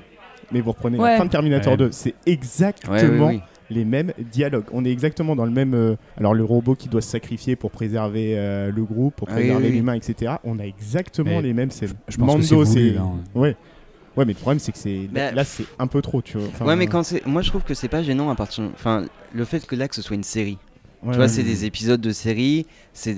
C'est du clin d'œil appuyé, c'est- on peut discuter la limite avec le plagiat, Ouais, mais ouais. c'est une série, tu vois, c'est pas un film. Je trouve que Mhm. de toute façon, si tu prends les séries euh, comme ça, euh, tu vois, des séries de, de science-fiction, genre tu prends euh, voilà, Stargate, Stargate, Mhm. t'as continuellement Ouais. des emprunts qui sont à la limite du clin d'œil, à la limite du. Mais pour moi, ça va justement dans le projet global de Ouais. rendre ce feeling là, des années 80, 90, Mm. Ouais, etc. ouais, Et donc en mettant euh, justement là, toutes, ces, toutes ces références, pour moi, ça, ça va vraiment avec, le projet, là, avec ce projet-là. Parce que comme Mm. tu dis, ça s'adresse aux enfants ou en tout cas à un jeune public, mais ça s'adresse aussi aux adultes par Ouais, ces ouais. références-là. Il y avait par exemple dans le, euh, l'avant-dernier épisode, je crois, euh, une entrée dans l'atmosphère, là justement dans la planète Oui. euh, Calamari. Enfin, c'est Mhm. pas la planète des monts Calamari, mais il y, en a dedans. Et le, où euh, le, le vaisseau prend feu, etc Ouais. et qui est exactement là aussi plan par plan ce qui s'est passé dans Apollo 13, dans le film Apollo, Ouais. Apollo Ouais, 13. ouais. C'était plan par plan le, le même truc. Et euh, celle qui a réalisé cet épisode, c'est la fille de Ron Howard. Ouais, Ouais. Bryce Dallas Voilà. Howard, ouais. Donc elle fait Mm. une référence à son père, littérale et tout. Ouais. Et je pense que ça fait vraiment maintenant partie de l'ADN de la série Ouais. de faire ce genre de référence-là. Ouais, puis il y a des strates, on est en 2020, c'est normal qu'on ait des strates de, de, de, de, Non, de mais- références. Ouais, c'est mais raison, ouais, là, mais c'est on n'est fort, pas je te jure, franchement, regarde les deux scènes. C'est là, tu dis, les gars, Ouais. là, là, Ouais, mais mais justement, là, vous vous êtes tu- pas fait chier, quoi. Et là, enfin comme Alien pour l'autre truc, comme le ver... je pense vraiment que c'est c'est voulu. Oui, oui. C'est Ah euh, oui. c'est Mm. euh, voilà, c'est ouvert quoi. Et ce fameux épisode 5 là euh, qu'on a trouvé dégueulasse tous les deux là. Ah, la où- pris le prisonnier, oui. Ouais, voilà. Donc là, t'as t'as l'épisode Suicide Squad où t'as Harley Quinn, le Joker, Ouais. t'as Deadshot, et là t'as le Mandalorian. Et des, fois, et des fois, par contre, euh, tu comprends pas trop les références. Parce que là, l'épisode, par exemple, je l'ai pas compris du tout. Enfin, Ouais, j'ai trouvé les- qu'il était nul, qu'il était raté. L'épisode était- et- ouais, je- Et surtout que ça, ça- je trouve que ça, la caractérisation du coup de Mando en prend un coup parce que du coup il passe vraiment pour le crédule quand même.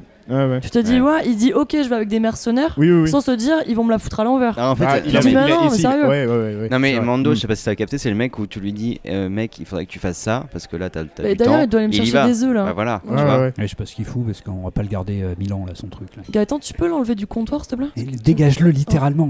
Bah tiens, j'ai- à côté de Mais toi, non, Mais attendez moi j'ai besoin de deux. Viens là, viens là, viens là, mon petit père. Non ouais non du coup Mando il passe vraiment pour un, pour un ingénu de service. Je dis mais Mais putain. parce qu'ils ont voulu le faire trop bon.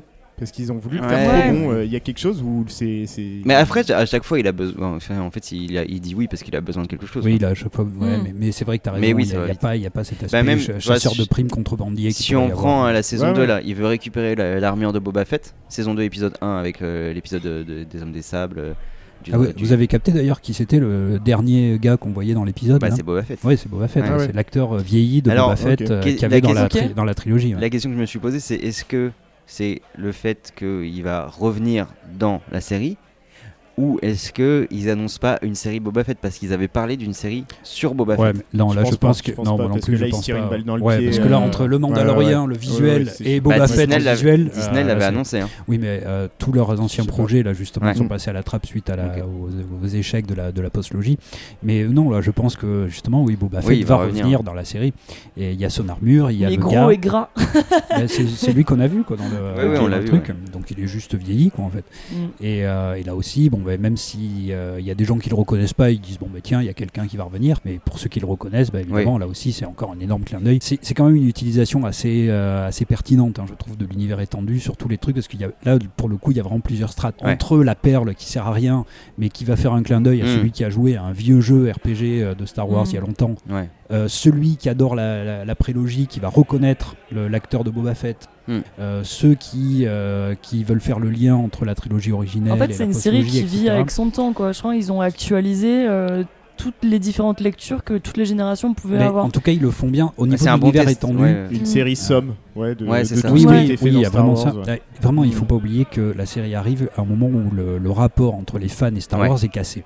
Ouais. Euh, il s'est cassé après, disons, les- l'épisode 8, celui Mais de Ryan Johnson. Et alors, même, Il me semble que la, la saison 1 Attends, elle a été diffusée en même temps que la sortie de. Ça, ça concomitait avec la sortie de la- de l'épisode 9. En tout cas, la vraie cassure se fait avec l'épisode 8 de Ryan Johnson. Donc là, c'est pas une question de dire euh, Ouais. est-ce que l'épisode 8 est réussi ou pas. Chacun ouais. peut l'aimer. Mhm. Euh, D'ailleurs, c'est peut-être le plus intéressant de la, de la postlogie. Mais en tout cas, au niveau des chiffres, au niveau du ressenti en sortie de salle, et surtout, ce qui est euh, essentiel pour Disney, au niveau de la vente de jouets, ça a été une catastrophe. C'est-à-dire que là, tout s'est Ouais. effondré. C'était la première fois que les jouets Star Wars n'étaient plus premiers, ou ne vendaient plus du tout. Ils se sont retrouvés avec des cartons, etc. Donc, qu'on ait aimé ou pas l'épisode de Ryan Johnson, c'est pas la question. C'est que au niveau des chiffres et pour Disney, il y a vraiment eu une cassure Ah énorme entre le public et, et Star Wars à ce moment-là. Et, et donc, du c'est pour ça que faire une série.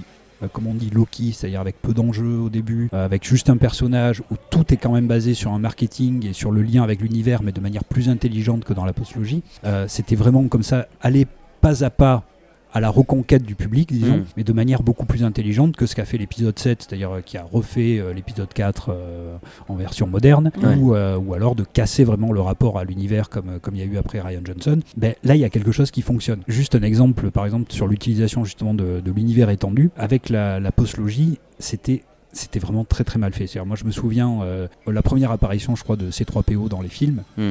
On le voit, il a un bras rouge.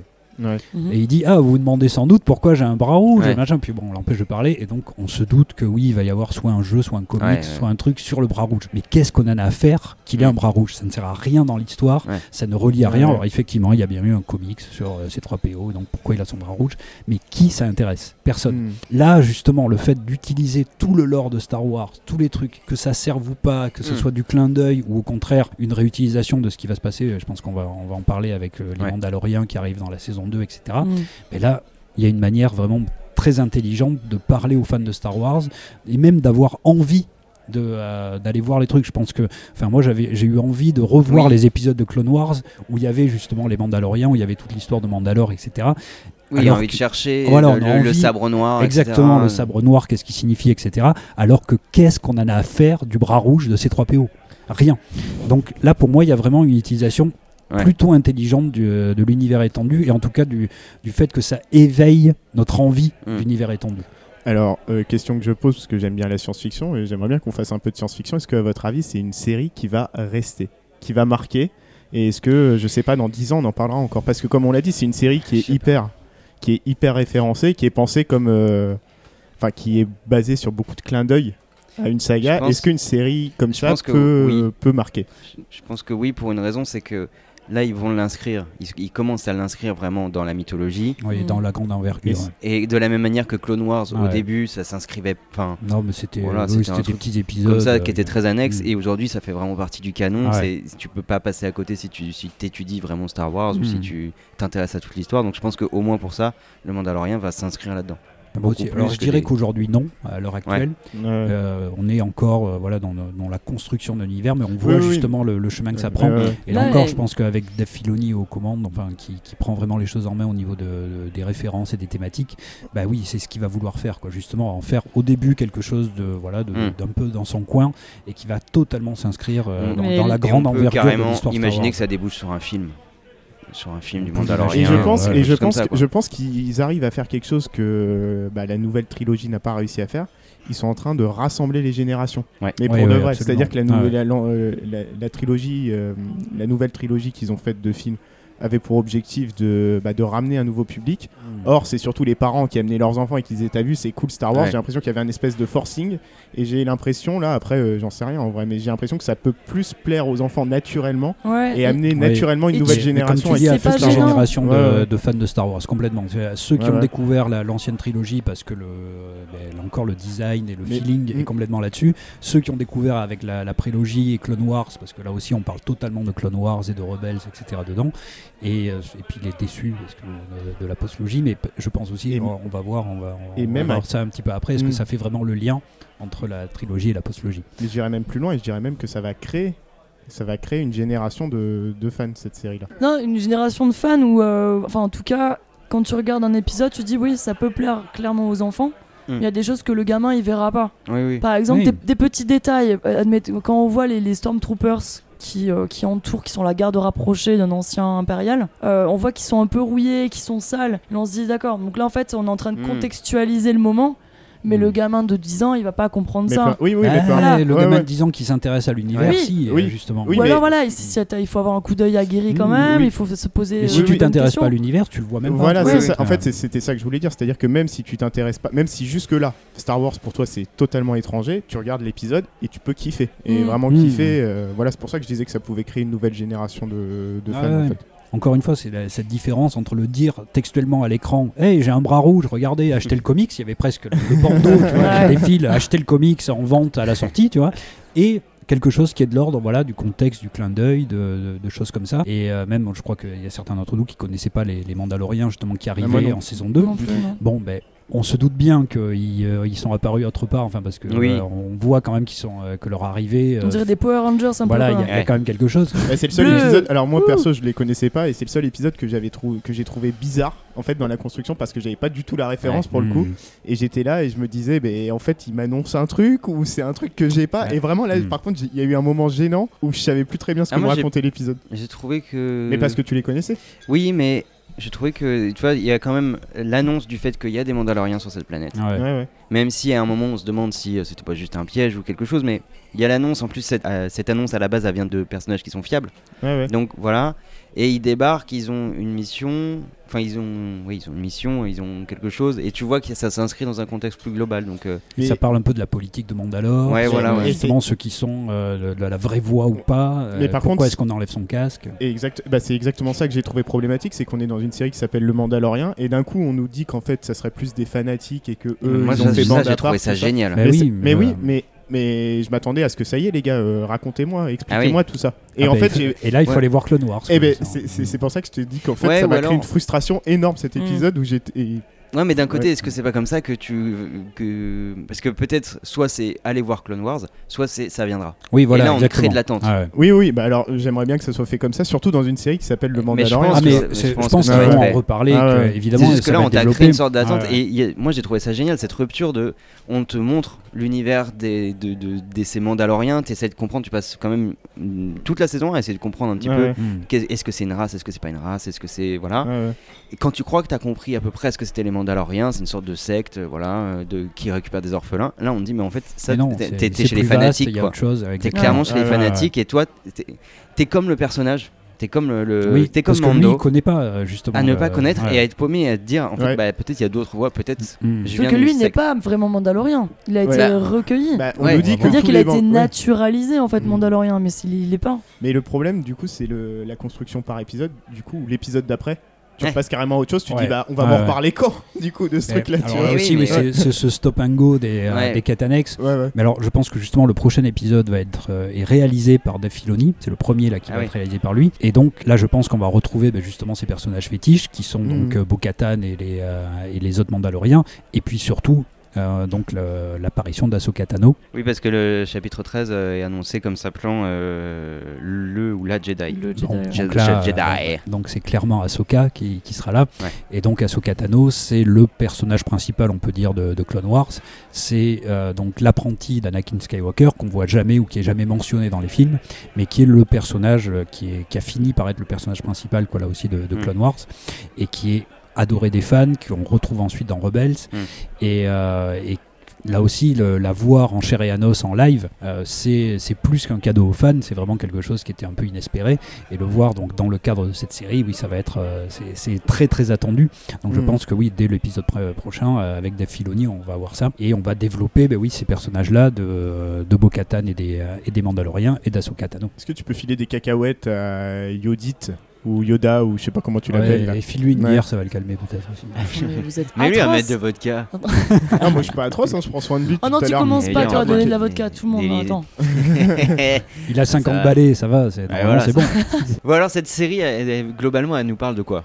C'est Bah. de quoi ça parle le Mandalorien Quelles sont les grandes thématiques euh, qui sont engagées là-dedans, euh, selon vous Bah, moi. Je sais pas, je disais que c'était un truc qui était hyper nostalgique euh, des thématiques des années 80-90 et je trouve qu'on retrouve quelque chose de très fort et de très euh, Steven Spielbergien Mhm. on va dire Mm. là-dedans dans le, la création de, de ce de avec ce côté d'amour paternel qui se crée au fur Ouais. et à mesure etc les valeurs de la famille etc et j'ai trouvé que c'était quelque chose de d'assez fort dans la série enfin d'assez fort Non, ap- après sur le si la paternité, du coup Ouais, là ouais. c'est- un papa, Hmm. un papa qui assume sa fonction en fait de papa, même si bon bah il n'a pas, euh, ouais ouais c'est pas sa progéniture. quoi. non non non, non. Mais euh, oui, tu l'as et c'est cette espèce de, de nouvelle formule euh, 2020 de voilà du papa et son enfant euh, et que je Ouais. trouve vraiment cool. C'est assumé. Il y a pas, y a pas de figure maternelle Non, de ouais. Yodito.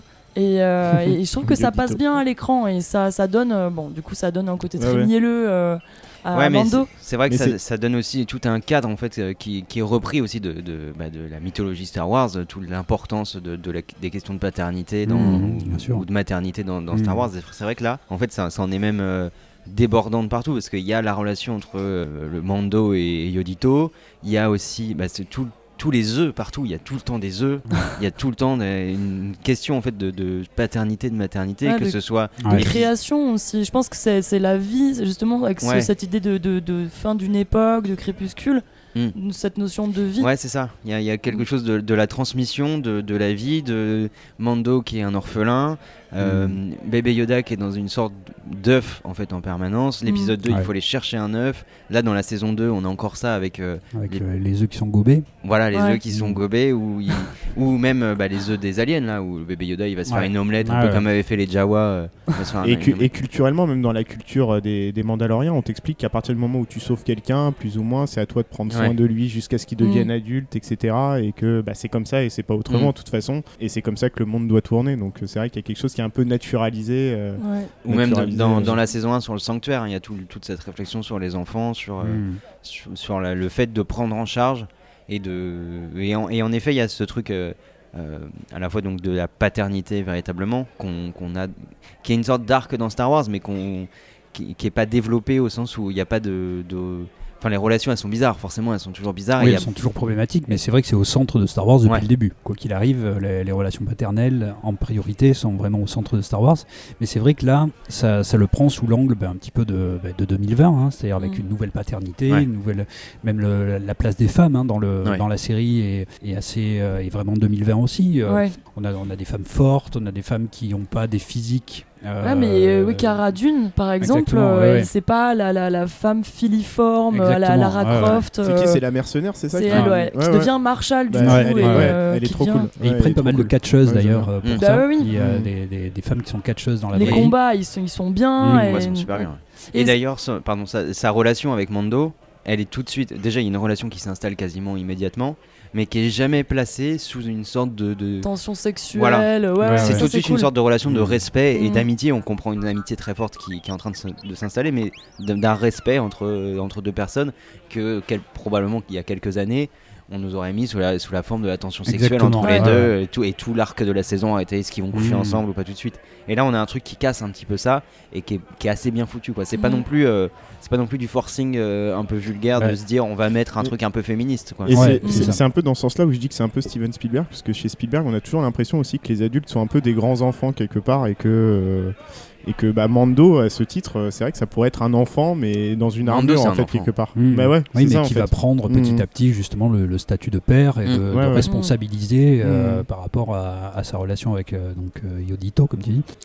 et, euh, mais effectivement, je trouve que c'est fait de manière beaucoup plus fine et intelligente là aussi que dans la postlogie. Ouais. On, on est obligé de faire des liens hein, puisque c'est les- quand même les deux gros événements Star Wars qu'il y a eu. euh, D'ailleurs, j'ai vérifié, c'est bien sorti en même temps euh, que le 9. hein.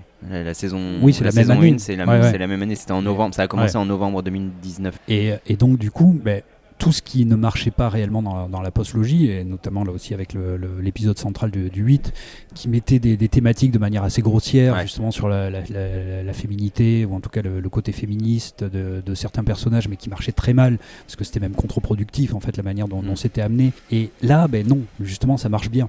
Alors, on a effectivement des personnages féminins qui sont autre chose que euh, soit des, des- des personnages potiches ou alors du, du féminisme un petit peu euh, mal, mal, mal interprété. Euh, Il y a effectivement toutes ces relations de paternité, mais qui sont des relations de paternité vraiment de Ouais, 2020. Et sans surlégitimer le rôle de la femme. Ouais. En Ah mode, oui, oui. je lui donne une fonction de pouvoir Mhm. Mm. parce que c'est une femme et qu'il me faut des quotas. Ah, ah oui, Et là, du coup, non, Ah ça fait pas plaquer. Quoi. Mm. ça, on n'a pas relégitimé la place de Cara Dune, par exemple. Ouais. Ouais, ouais. Mais Elle s'impose bien je, dedans. je vois vraiment au niveau des thématiques quelque chose qui essaie de réparer ce qui a été cassé par la postlogie à tous les niveaux. Mm. Et euh, donc au niveau du, du visuel, au niveau des sensations, au niveau des thématiques, au niveau de, de- de la place de- que, que veut avoir Star Wars en 2020, les choses qui ne marchaient pas dans le- au cinéma dans la postlogie fonctionnent ici Mm. et sont beaucoup mieux amenées. Là aussi, hein, j'y vois moi d'abord l'empreinte de Dave Filoni avant de celle de John Favreau à ce niveau-là, mais ça marche bien.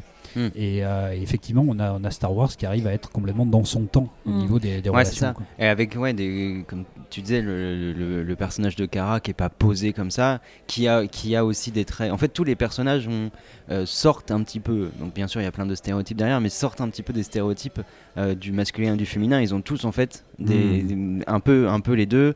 Euh, bah, Mando a des, des caractéristiques, on va dire, euh, qui traditionnellement sont type du, du féminin. Son vaisseau, c'est une sorte mais- d'utérus dans lequel il fait grandir euh, Mais bébé c'est assez, Yoda. en ouais. fait. c'est- Ah assez ouais. marrant parce qu'en C'est sa trompe de Fallope. Mais Ah non, c'est- il y a, mais il y a ouais. clairement Ouais, ça. non, en mais, je pense Mm. que ce qui permet aussi de bah, d'être un peu anti-stéréotype comme ça, c'est euh, le côté asexué de tous les personnages. Enfin, on a l'impression qu'il y a personne qui a de désir pour. Il y a très peu euh, de pour relations personne. amoureuses, à part les lézards. À part les, lézards, les- oui, mais oui, les, oui, oui, humains oui. en tant que tels, il n'y a pas de, que il y a pas de relation, Ouais. il y a pas de relation amoureuse. Mm. Euh, Ouais. Mando, euh, Oui. la, la mercenaire, Donc ça sont prouve qu'ils font pas du remplissage pour faire du remplissage. c'est, Oui, oui, euh, parce que bon, la fait. plupart, ils ont Mhm. recours à l'amour Ouais. pour ouais. remplir une histoire oui. parce qu'en fait, c'est creux Ouais, quoi, oui. Et euh, dans le genre aussi, personnage euh, féminin hyper cool, c'est la forgeronne euh, Ouais. mandalorienne, Mm. qui qui- qu'on connaît pas en fait, euh, qui est pas développée, mais ce personnage euh, est, tout de suite euh, inspire tout de suite une sorte de respect, une sorte de, on a envie un peu d'en savoir plus, on n'en saura pas On plus. dirait une mais- espèce de chaman euh, un peu Ouais, ouais, avec sa, c'est sa ça, ouais. doudoune, enfin sa Mhm. espèce de poil et de tu, bête. et tu comprends aussi toute la, justement tout, le- tout le pouvoir que, que cette femme a, mais sans que ce soit, euh, sans que ce soit, comment dire, euh, vulgaire. Expli- sur- Et c'est Mm. pas explicité, C'est ouais, juste euh, via des, des scènes de dialogue avec des personnages, tout ça, où on comprend bien que c'est la patronne, c'est la chef, c'est elle qui commande, mais euh, C'est vraiment ça juste soit des postures en fait. Ouais, C'est ouais, la manière dont elle est écrite, la manière dont elle agit, qui te fait ouais. comprendre tout le pouvoir qu'elle a et Mm. sans, sans avoir d'abus de pouvoir et sans avoir de démonstration en fait de, de pouvoir. Mm. Et je pense que sur la, cet aspect euh, euh, naissance, euh, paternité, maternité, avec des relations en fait qui sont que des relations euh, euh, où il s'agit de voler les œufs de, Mm. de machin. Euh, le dernier épisode euh, en date, là, l'épisode 4 de la saison 2, est aussi sur, euh, sur ce type de thématique, avec la, la question d'une sorte de clonage, de récupérer de l'ADN, Mm. de fabriquer des individus, euh, ou en tout cas un individu bizarre dans une sorte d'utérus euh, Ouais. euh, artificiel. Mm. On, est, on est en fait sur, euh, sur la question de la... de la- de la, la création, mais je Ouais. crois qu'ici, il y a notre thématique, mais qui se lie avec toutes celles dont on est en train de parler, c'est la quête de sens. Mm. C'est vraiment, c'est ça, c'est un mode qui est en train de se reconstruire. Et oui, tous oui. les personnages, on les voit plus ou moins se bagarrer avec leur quotidien. Par exemple, euh, comment il s'appelle euh, Quill, celui qui meurt. Oui. Euh, D'ailleurs, sa mort, je l'ai trouvé extraordinaire. Parce qu'en fait, on te fait croire que ça va être Oui. une scène où il emmène le bébé euh, in extremis, et Ouais. non. Et là, ils te disent non, on le tue. J'ai Ouais. trouvé ça extraordinaire. Enfin, c'est dramatiquement, c'était bien pensé et tout. Nous ont vraiment pris à revers. Non, non, du coup, ouais, j'ai j'ai vu le- beaucoup la quête de sens en fait. C'est euh, à travers toute la série. Et on le voit, c'est vide de pouvoir qui s'installe. Mm. Qu'est-ce qu'on va construire par-dessus? Et la thématique de la vie et de la création, elle est corrélée à ça en fait. À justement, euh, qu'est-ce qu'on va mettre en place? Et du coup, on a besoin de créer de nouvelles générations. Oui, Il y a toujours, c'est Mm. vrai, c'est aussi cette vie qui se crée et cette vie qui se détruit. Si tu prends l'épisode 2 de la saison 1, bah, on va chercher l'œuf. Donc on tue, euh, en plus, euh, cette espèce de, de- le Mudhorn, l'espèce de, de rhinocéros euh, laineux euh, de glace, qui, Ouais. est, qui est une femelle avec pas mal de- quand même d'attributs qu'on pourrait attribuer au masculin, cette espèce d'énorme phallus en Mhm. plein milieu de la tête là, qui- où on va chercher un œuf pour pouvoir récupérer le vaisseau. Cet œuf, on va, on- il va être, en fait, ça va être une sorte d'avortement où on va manger l'œuf, etc. Bébé Yoda qui va manger les œufs dans la, dans la, dans la Ouais. Saison 2. De... Et il y a toujours cet aspect de, à la fois création de quelque chose, euh, enfantement de quelque chose, Mhm. ou au contraire avortement d'une chose.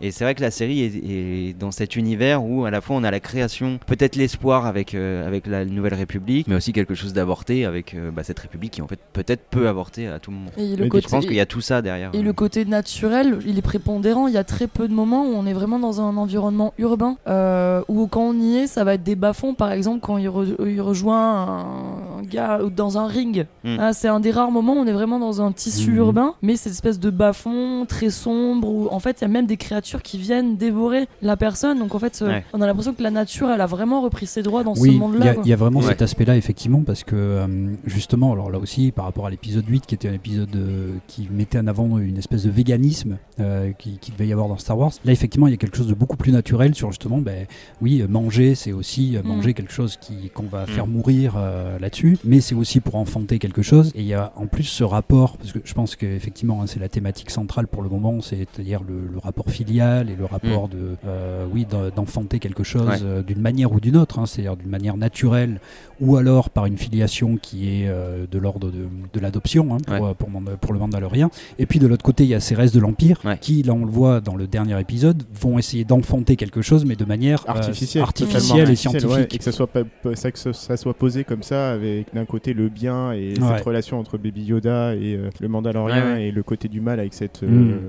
Création Mais- de vie artificielle, ouais, Ouais. c'est super intéressant. Mais c'est vrai que du coup, t'as quand même. euh, euh, c'est pas, c'est pas un truc binaire de genre euh, une sorte d'enfantement naturel contre une- un enfantement artificiel parce que, Bah non, parce que la relation entre Hmm. Mando et, Mais et- voilà, c'est et ça. Yoda, elle est aussi en un certain sens Non. artificielle. Mais- enfin, c'est oui, une sorte mais- d'adoption quoi. Oui, mais Ouais. c'est basé sur des sentiments réels. et c'est sur, ça, Oui, c'est euh, les voilà, sur- sentiments, c'est les- Et euh, alors que là, effectivement, dans l'Empire, euh, on voit qu'il va y avoir une création artificielle Mm. sans, une- sans ouais. relation sentimentale, ça. mais Ouais, bon, de ouais, relation ouais. de pouvoir. Et avec justement, donc, on va utiliser le sang de bébé Yoda Mm. pour créer des espèces de clones ou en tout cas de, de- de- de nouveaux soldats qui vont être sensibles à la force, qui vont pouvoir Mais- utiliser la force. Mais du coup, ouais, c'est ça, c'est qu'on on peut pas en faire un- une sorte de, de truc anti, euh, anti GPA ou je sais pas quoi, Ouais, parce, que, ça parce voilà, mm. parce que c'est pas une sorte de promotion de, de voix naturelle contre des voix artificielles. En revanche, c'est plutôt euh, un truc qui a l'air d'être. euh, Il y a quand même quelque chose qui, qui interroge, hein, qui interroge la GPA qui interroge le ce, mais ce qui, truc qui interroge, mais, hein, mais tu même. vois que c'est- plus. Enfin, en tout cas, ça, ça, ça a l'air de s'inscrire plus dans, une- dans un truc anti-utilitaire. Oui, exactement. c'est Voilà, ça. c'est ça. Ouais, ouais, c'est qu'il s'agit de. euh, à chaque fois, là, de, par exemple, euh, avec Yodito et puis Mando, c'est. C'est euh, quelque chose qui est, qui, qui se, qui est naturel au sens où ça se déclenche euh, au Mhm. moment où il le voit, etc. Donc plutôt l'amour contre une, conception purement utili- Exactement. utilitaire Ouais, de ouais, la. C'est exactement ça. Peu importe finalement la nature réelle de la Voilà, c'est ça. Ouais. mais il va y avoir effectivement des relations euh, réelles, euh, humaines, Ouais. euh, d'amour euh, de, qui, qui vont se Mm. développer, ou alors le côté empire qui est là effectivement complètement dans le côté utilitaire, c'est-à-dire on va créer quelque chose. aussi, Ouais, hein. voilà. c'est Et ça- le c'est ça. euh, Complètement. Ah à bloc. Mm. Et ça, c'est hyper intéressant parce que c'est- cette thématique du. euh, parce que c'était un peu dans les gènes de Star Wars, ce truc du. Avec Ouais. les Ewoks, notamment ce truc du. euh, bah, un peu critique de la technologie et revenir un Mm. peu. euh, Enfin, questionner en tout cas. zadistes, en fait, ouais, euh. questionner notre rapport au progrès technique et aux avancées technologiques. Mm. Et que là, ça revienne sous l'angle de la, bah, de, de la naissance et du clonage, etc. Et je trouve ça super malin parce que c'est une actualisation en fait Ouais, complètement. d'une thématique forte de Star Wars Ouais. euh, Et là, originale. Actualisé vraiment de manière, euh, c'est-à-dire les questionnements qu'on a nous aujourd'hui en 2020. Quoi. Ouais, ouais, c'est ça. Donc euh, Mm. effectivement, c'est pour ça quand Quelle on dit- société on va créer Ouais, en fait ouais, et ouais. à partir de quelles euh, valeurs exactement Les valeurs ça, de ouais. l'empire ou Mm. les valeurs du naturel euh, Ouais, ouais. mm. Et en tout cas, oui, de la relation naturelle, de la relation euh, sentimentale. euh, Est-ce qu'on laisse naturelle. faire les choses ou pas Mm. Parce qu'en fait, c'est la posture même de la République, c'est euh, ben ils sont, je les trouve pas très offensifs dans leur représentation. Oui, en tout Parce cas, là, qu'ils dans ce qu'on disent, voit, euh, oui, on- clairement, il y a on deux est pas- pauvres X-Wing euh, qui se Ouais, baladent. c'est ça, Bah oui, qu'il y a- on n'est pas nombreux, ils peuvent sont pas deux. Hein. Ah ouais. Ils Ils sont deux, t'as l'impression qu'ils sont largués, ils sont sous ses effectifs, Mm. enfin faut recruter Oui, les gars. c'est quand on leur a donné, on a dit bon, là, les- toute, la, toute la bordure extérieure, vous êtes deux, Vous vous êtes avez- deux, vous- démerdez-vous. Ouais, vous patrouillez, vous démerdez.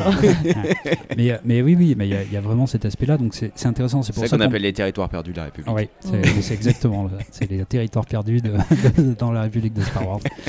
Mais, euh, mais effectivement, c'est pour ça quand on dit que la, la série ne raconte rien, c'est peut-être vrai dans la première saison. En Ouais. tout cas, on voyait pas trop où ça peut, ça Ouais, peut ouais, aller. ouais. Et là, c'est vrai que c'est pour ça que c'est intéressant de faire là un bilan de mi-saison parce qu'on sait pas exactement où ça va Non. aller, mais on commence à dessiner effectivement des vraies thématiques, de vraies histoires, de, de vraies envies de raconter quelque chose euh, euh, d'actuel. Mm.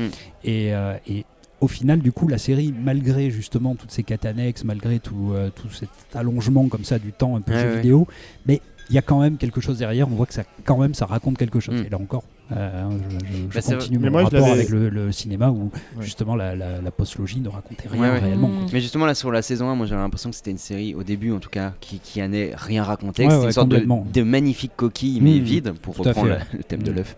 Excellent. Euh, et en fait, je pense pas. On se gosse. Oui, Je pense que le gars se- sera- aime, aime ce qu'il raconte.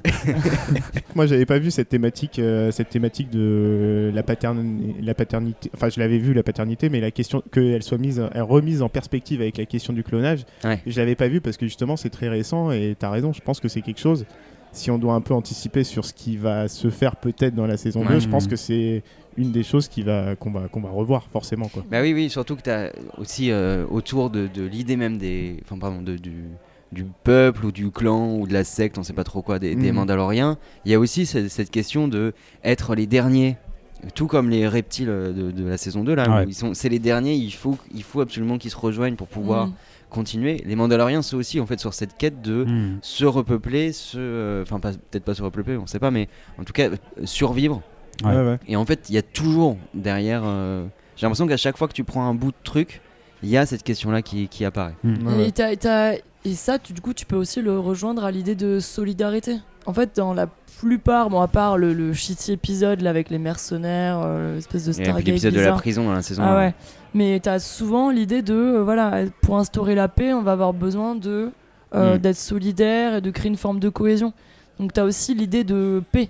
Est-ce qu'on doit pas la forcer? Parce que lui, du coup, il assume son rôle de pacificateur, un peu malgré lui, et au final, il se rend compte qu'il est obligé de, de, de- Et mais, mais tu vois que de ce- relier les peuples entre eux. Et ça. et mais ce rôle de paix, il arrive aussi en fait avec la présence du, du bébé Yoda qui, qui à chaque fois va euh, euh, en fait il- impliquer une sorte de, ouais, de conversion des gens Mm. qui vont s'adoucir immédiatement. Le donc le, le Mandalorien, euh, Bah, le, le- robot, le robot s'adoucit parce qu'il est Mm. programmé pour. Bah, et, voilà. le, per- et le personnage de, de celui qui l'envoie sur les missions de chasseur Voilà. de primes, Ah donc oui. le personnage de Ah, il joué par gaga, Carl Weathers, ouais. qui, Ouais. qui explique bah il m'a sauvé la vie. Donc euh, en Mm. fait il va pour lui tendre un piège dans le Mm. dernier épisode de la de la saison 1 Et après que Baby Yoda lui ait sauvé la vie, bah, il lui dit clairement, euh, bon bah voilà, euh, il bute les deux personnes qui étaient avec lui, il leur dit, bon bah, en fait, je devais vous tendre un piège, Mm.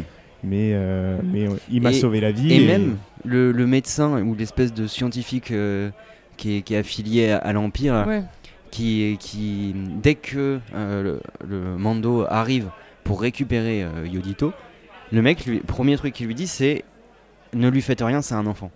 Et tu vois une sorte de, de trait un peu d'humanisation de scientifique où, bon, certes, il l'utilise, il y, a- il y a un truc utilitaire, mais peut-être que sa rencontre avec euh, Yodito, en fait, l'adoucit. Et le premier truc auquel il pense, c'est pas sa vie à lui, c'est ne lui faites rien, ce n'est qu'un enfant. Mm. Donc il y a, il y a un truc quand même sur, euh, même si je suis d'accord que la relation avec euh, Yodito, elle, est, euh, pourrait être euh, quand même beaucoup plus développée, ouais. il, il- il a- il agit vraiment. Je pense que c'est pas juste le truc mignon pour faire des peluches, bien sûr que c'est ça, ouais. mais il agit aussi comme un- une sorte de, de déclencheur d'amour et de bienveillance Ouais. euh, pour tous les personnages Mhm. qui vont vraiment rencontrer sa route, quoi, qui, vont, qui vont le voir en tant que personne et non pas en tant que truc utilitaire qui permet de fabriquer des machins. Mais ça, ça, ça, on le retrouve encore une fois dans beaucoup de films des années 80-90 Oui. où l'enfant est au centre euh, Ouais, des ouais. événements Ouais, et qu'en fait, euh, on va retrouver une forme d'humanisation par le prisme de l'enfance. quoi. C'est c'est vraiment les enfants qui vont nous permettre de nous réhum- réhumaniser Mm. et de retrouver certaines, euh, certaines valeurs. Donc, euh, ouais, c'est. Ouais, Dans mais- E.T. par exemple. euh, Bah oui, ouais. c'est ça. Bah oui, tout à fait. Ah oui, mais c'est très ça, Spielberg, hein, encore toi, fois. le, le parallèle avec Spielberg est très bon, Oui, ouais, oui. je trouve, parce qu'effectivement, c'est d'abord quelque chose qui s'adresse aux enfants, mais qui plaît énormément aux adultes par Ouais, thématiques aussi, et où les enfants ont aussi la place centrale dans la narration et justement servent de lien Mm. Euh, entre un univers magique et les- leurs parents, etc. Et c'est totalement euh, ce qui se passe aussi dans, dans cette série. Donc c'est c'est vraiment oui, un univers Spielbergien Mm. euh, adapté euh, aussi à 2020. quoi. Ouais, et qui marche pour les enfants comme pour les adultes. Ouais, Et là, c'est un pari gagné Mm. en fait. hein. Ouais, Là, j'avais peur. hein, euh, à la fin de la saison 1, j'ai fait Ah là, on commence à voir se dessiner Ouais. quand même des problématiques. Ouais, ouais, ouais. Ouais. Et saison 2, ça explose. Déjà, on en prend plein les mirettes euh, visuellement. Enfin, on va revenir sur les. Ah ouais, sur l'aspect technique. Sur l'aspect technique, mais euh, la deuxième saison, tu fais ah ouais d'accord. Et là, on commence à avoir les vraies problématiques surgir et comment se polarise. D'ailleurs, bon, l'empire, euh, je me doute, enfin, il grossit très rapidement. En tout cas, les Bah, soubresauts En fait, c'est ce qu'il en reste. En fait, Oui, les résidus sont de extrêmement l'Empire. forts de, Ouais. de Ouais, ouais. l'Empire, c'est qu'ils l'ont Mm. pas, ils l'ont pas totalement Mm. détruit. Ils ont détruit le grand chef. Oui, c'est ont- ça, c'est que forcément mais- tu laisses voilà. aussi la place à la République, elle va pas s'instaurer comme ça, et donc Mm. il reste des, Ouais, des ouais. grands mofs qui vont Et- pouvoir. euh, Bah, et d'ailleurs, ce qui, je pense que ce qui va se faire dans la série, c'est qu'on va voir que la République, en fait, elle va jamais vraiment s'installer, quoi. Enfin, que jamais à un Bah, moment donné, on va avoir pas- un ordre pas- stable, quoi. Ouais, c'est pas en bordure extérieure, probablement Ouais, pas. ouais. que- Mm. C'est ça que je vois un parallèle avec la chute de l'U. Enfin, pardon de faire des, Non, des, mais- des- des Attends. ponts, mais avec la chute de l'URSS et ce qui s'est passé derrière avec les pays qui se sont morcelés. Ah bah oui. Et là, bah, regardez euh, les, les- là en Tchétchénie ou euh, Mm. euh, ce qui se passe même avec Poutine euh, et la Crimée, tout ça. Enfin, on est exactement là-dedans. Qu'est-ce que qu'est-ce qui se passe après dissolution d'un empire Oui, Et je vois ça, un vrai parallèle avec un- l'URSS Un pour le pouvoir coup. fort peut tenir la galaxie, mais qu'une fois que Ouais. ce pouvoir-là s'est euh, s'est effondré, euh, la République, qui est normalement beaucoup plus démocratique, Mm. etc., ben, évidemment aura beaucoup de mal Mm. à tenir des régions très éloignées et un peu sauvages, comme Mm. euh, ce qu'on voit en fait dans la série. Bah, des, série régions se- que l'Empire lui-même ne- ne- ne n'arrivait pas à ouais, tenir exactement, totalement. en ouais, fait. ouais, qui tenait par l'intermédiaire des, euh, des, des huttes et des choses comme ça, donc euh, de, de la mafia locale, Ouais, quoi, finalement. Du, du coup, le questionnement politique c'est- qui se pose, c'est ça. hein. Est-ce qu'on doit vraiment intervenir pour euh, imposer la paix? Mais ils- je pense qu'ils Sachant le que le danger, c'est Ouais, que ils derrière, pas. les Ils n'en ont même pas les moyens. Ils euh, comme, comme tu dis, Ils le- sont deux, quoi. Comme pour l'effondrement ouais, comme pour l'effondrement de l'URSS, effectivement, il y a un moment donné où bon, bah, on va tenir un peu le pouvoir central. Quoi, Mm. le- Je pense mais- que c'est ça aussi dans, dans la, dans la saison 2, là, dans l'épisode euh, Alien, euh, le, le fait que les, les mecs euh, de, de la, de la République, ils hésitent en fait à, à arrêter ou non Ouais. Mando. Ouais, ouais. Parce, que- et je trouve que c'était assez, c'était pas mal ce, cette- ce dialogue où ils disent en gros les temps sont troublés, donc euh, Mm. on- n'arrive pas à identifier Bah, qui, qui est contre Ah, nous, qui ouais. est avec nous. Et pour le coup, Dans, le le- doute, on vous laisse quoi. Hmm. Dans l'histoire générale, c'est les seules scènes qui servent. De toute façon, c'est les interactions entre Mando et les deux et les deux pilotes euh, et les deux pilotes Oui, de la pour Ouais. le lore, oui, oui, complètement. Ouais, ouais. Sinon, euh, Sinon, euh, l'épisode voilà, sinon ça sert à rien de l'histoire globale. Ouais. Ouais, ouais. Donc du coup, alors on parlait effectivement de, de ce qui arrivait dans le, le dernier épisode Ouais. et dans ce qu'il ouvrait comme, euh, comme perspective et comme thématique aussi, euh, sans doute un renforcement justement des thématiques là, comme, comme Ouais. on disait. On voit une accélération très clairement. Ouais, ouais. Et, et donc là, le, le- donc le dernier épisode de la saison 2, Mhm. euh, donc là, ben, effectivement, on renforce hein, ce qu'on disait là au niveau euh, paternité, au niveau enfantement, au niveau de, Mm. de ce qui peut se passer. Donc, alors, il y a du coup des, des attentes là qu'on peut avoir au niveau de, de ce qui va se passer après, le, après cette mi-saison, quoi, disons. Donc, on, on a eu des, des choses qui vont être effectivement beaucoup plus exploitées, donc les, les personnages de Bo-Katan et de, de ces Mandaloriens là qui sont arrivés. Donc, alors. Eux, pour euh, effectivement, donc tu disais que tu avais eu du mal un petit peu avec, pas, eux. j'ai pas compris l'épisode en fait. Donc, Mm. en fait, j'ai pas Et compris je- le je- sens ouais, ouais, de l'épisode. Je, pense que je peux comprendre, mais alors Ouais. que, comme tu disais, Steven, effectivement, soit c'est un appel de ce qui va se passer après, Ouais. et je pense qu'il y a ça, Ouais, hein, ils vont quand même Ouais. expliquer ce qu'il va y avoir après, mais c'est aussi un appel de ce qui s'est passé avant, Ouais, ouais, c'est et donc du coup de voilà de tout ce qui s'est passé Mm. dans Clone Wars et dans euh, et, et dans Rebels. Bon, c'est qui ces mecs alors? Explique-moi Alors, un peu.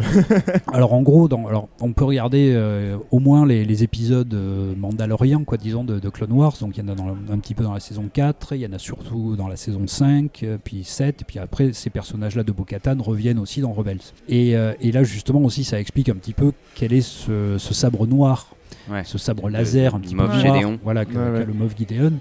Et, euh, Ça, qui- j'ai pas compris non plus, par exemple. mais alors voilà, Mm. effectivement, et là, euh, effectivement, on le voit juste avec ce sabre Mm. noir. On sait Ouais, que, ouais. du coup que les, ces Mandaloriens-là sont à la recherche de ce sabre également, mais on sait pas trop euh, à quoi ça correspond. Pour le coup, c'est ça qui me fait dire que ça va revenir, c'est parce que oui, il y, a, il y a vraiment un truc qui est construit autour Ouais, de ouais, ça, donc on va, à mon avis, avoir une, une sorte de, de rappel de, de ouais, Clone Wars. ça c'est euh, c'est sûr aussi. Ça va, ils vont expliquer justement pourquoi ces Mandaloriens sont à la recherche Mais de ce du sabre. coup, on peut en profiter pour que tu nous le fasses en avance, euh, Fred. Alors, mais vraiment très vite fait, Ouais. euh, parce que mais du coup, je pense que si on a eu cette, euh, cette curiosité, bah, ça Ouais. vaut le coup quand même d'aller voir euh, justement ces épisodes-là de Clone Wars, qui est vraiment encore une fois une série assez étonnante, qui démarre vraiment comme une série pour enfants, avec les personnages centraux des, euh, de, la, de la prélogie, donc euh, vraiment les premiers, les premiers épisodes. Bon, alors, c'est vraiment basé sur Anakin, Ouais. sur Padmé, sur, euh, sur Obi-Wan, et puis petit à petit, donc il y a dès le début le- ce personnage de Sakatano qui est, euh, qui est Ahsoka Tano qui est euh, L'apprenti de Luke Skywalker. voilà, qui est l'apprenti d'Anakin. Skywalker pardon. et euh, qui commence à être de plus en plus développée. Cette série pour enfants qui a quand même duré sur près de 10-12 ans, parce qu'il y a eu une grosse coupure dans, les, euh, dans, dans la série. Ben, voilà, ceux qui ont démarré, euh, qui ont Ouais. eu 10 ans quand, euh, quand la série démarrait, ils en ont 20. Et le- les thématiques et la profondeur aussi de l'univers a énormément évolué durant, ce- durant cette période. Et donc il y a, des, euh, il y a des, des épisodes qui sont centrés donc, sur Mandalore.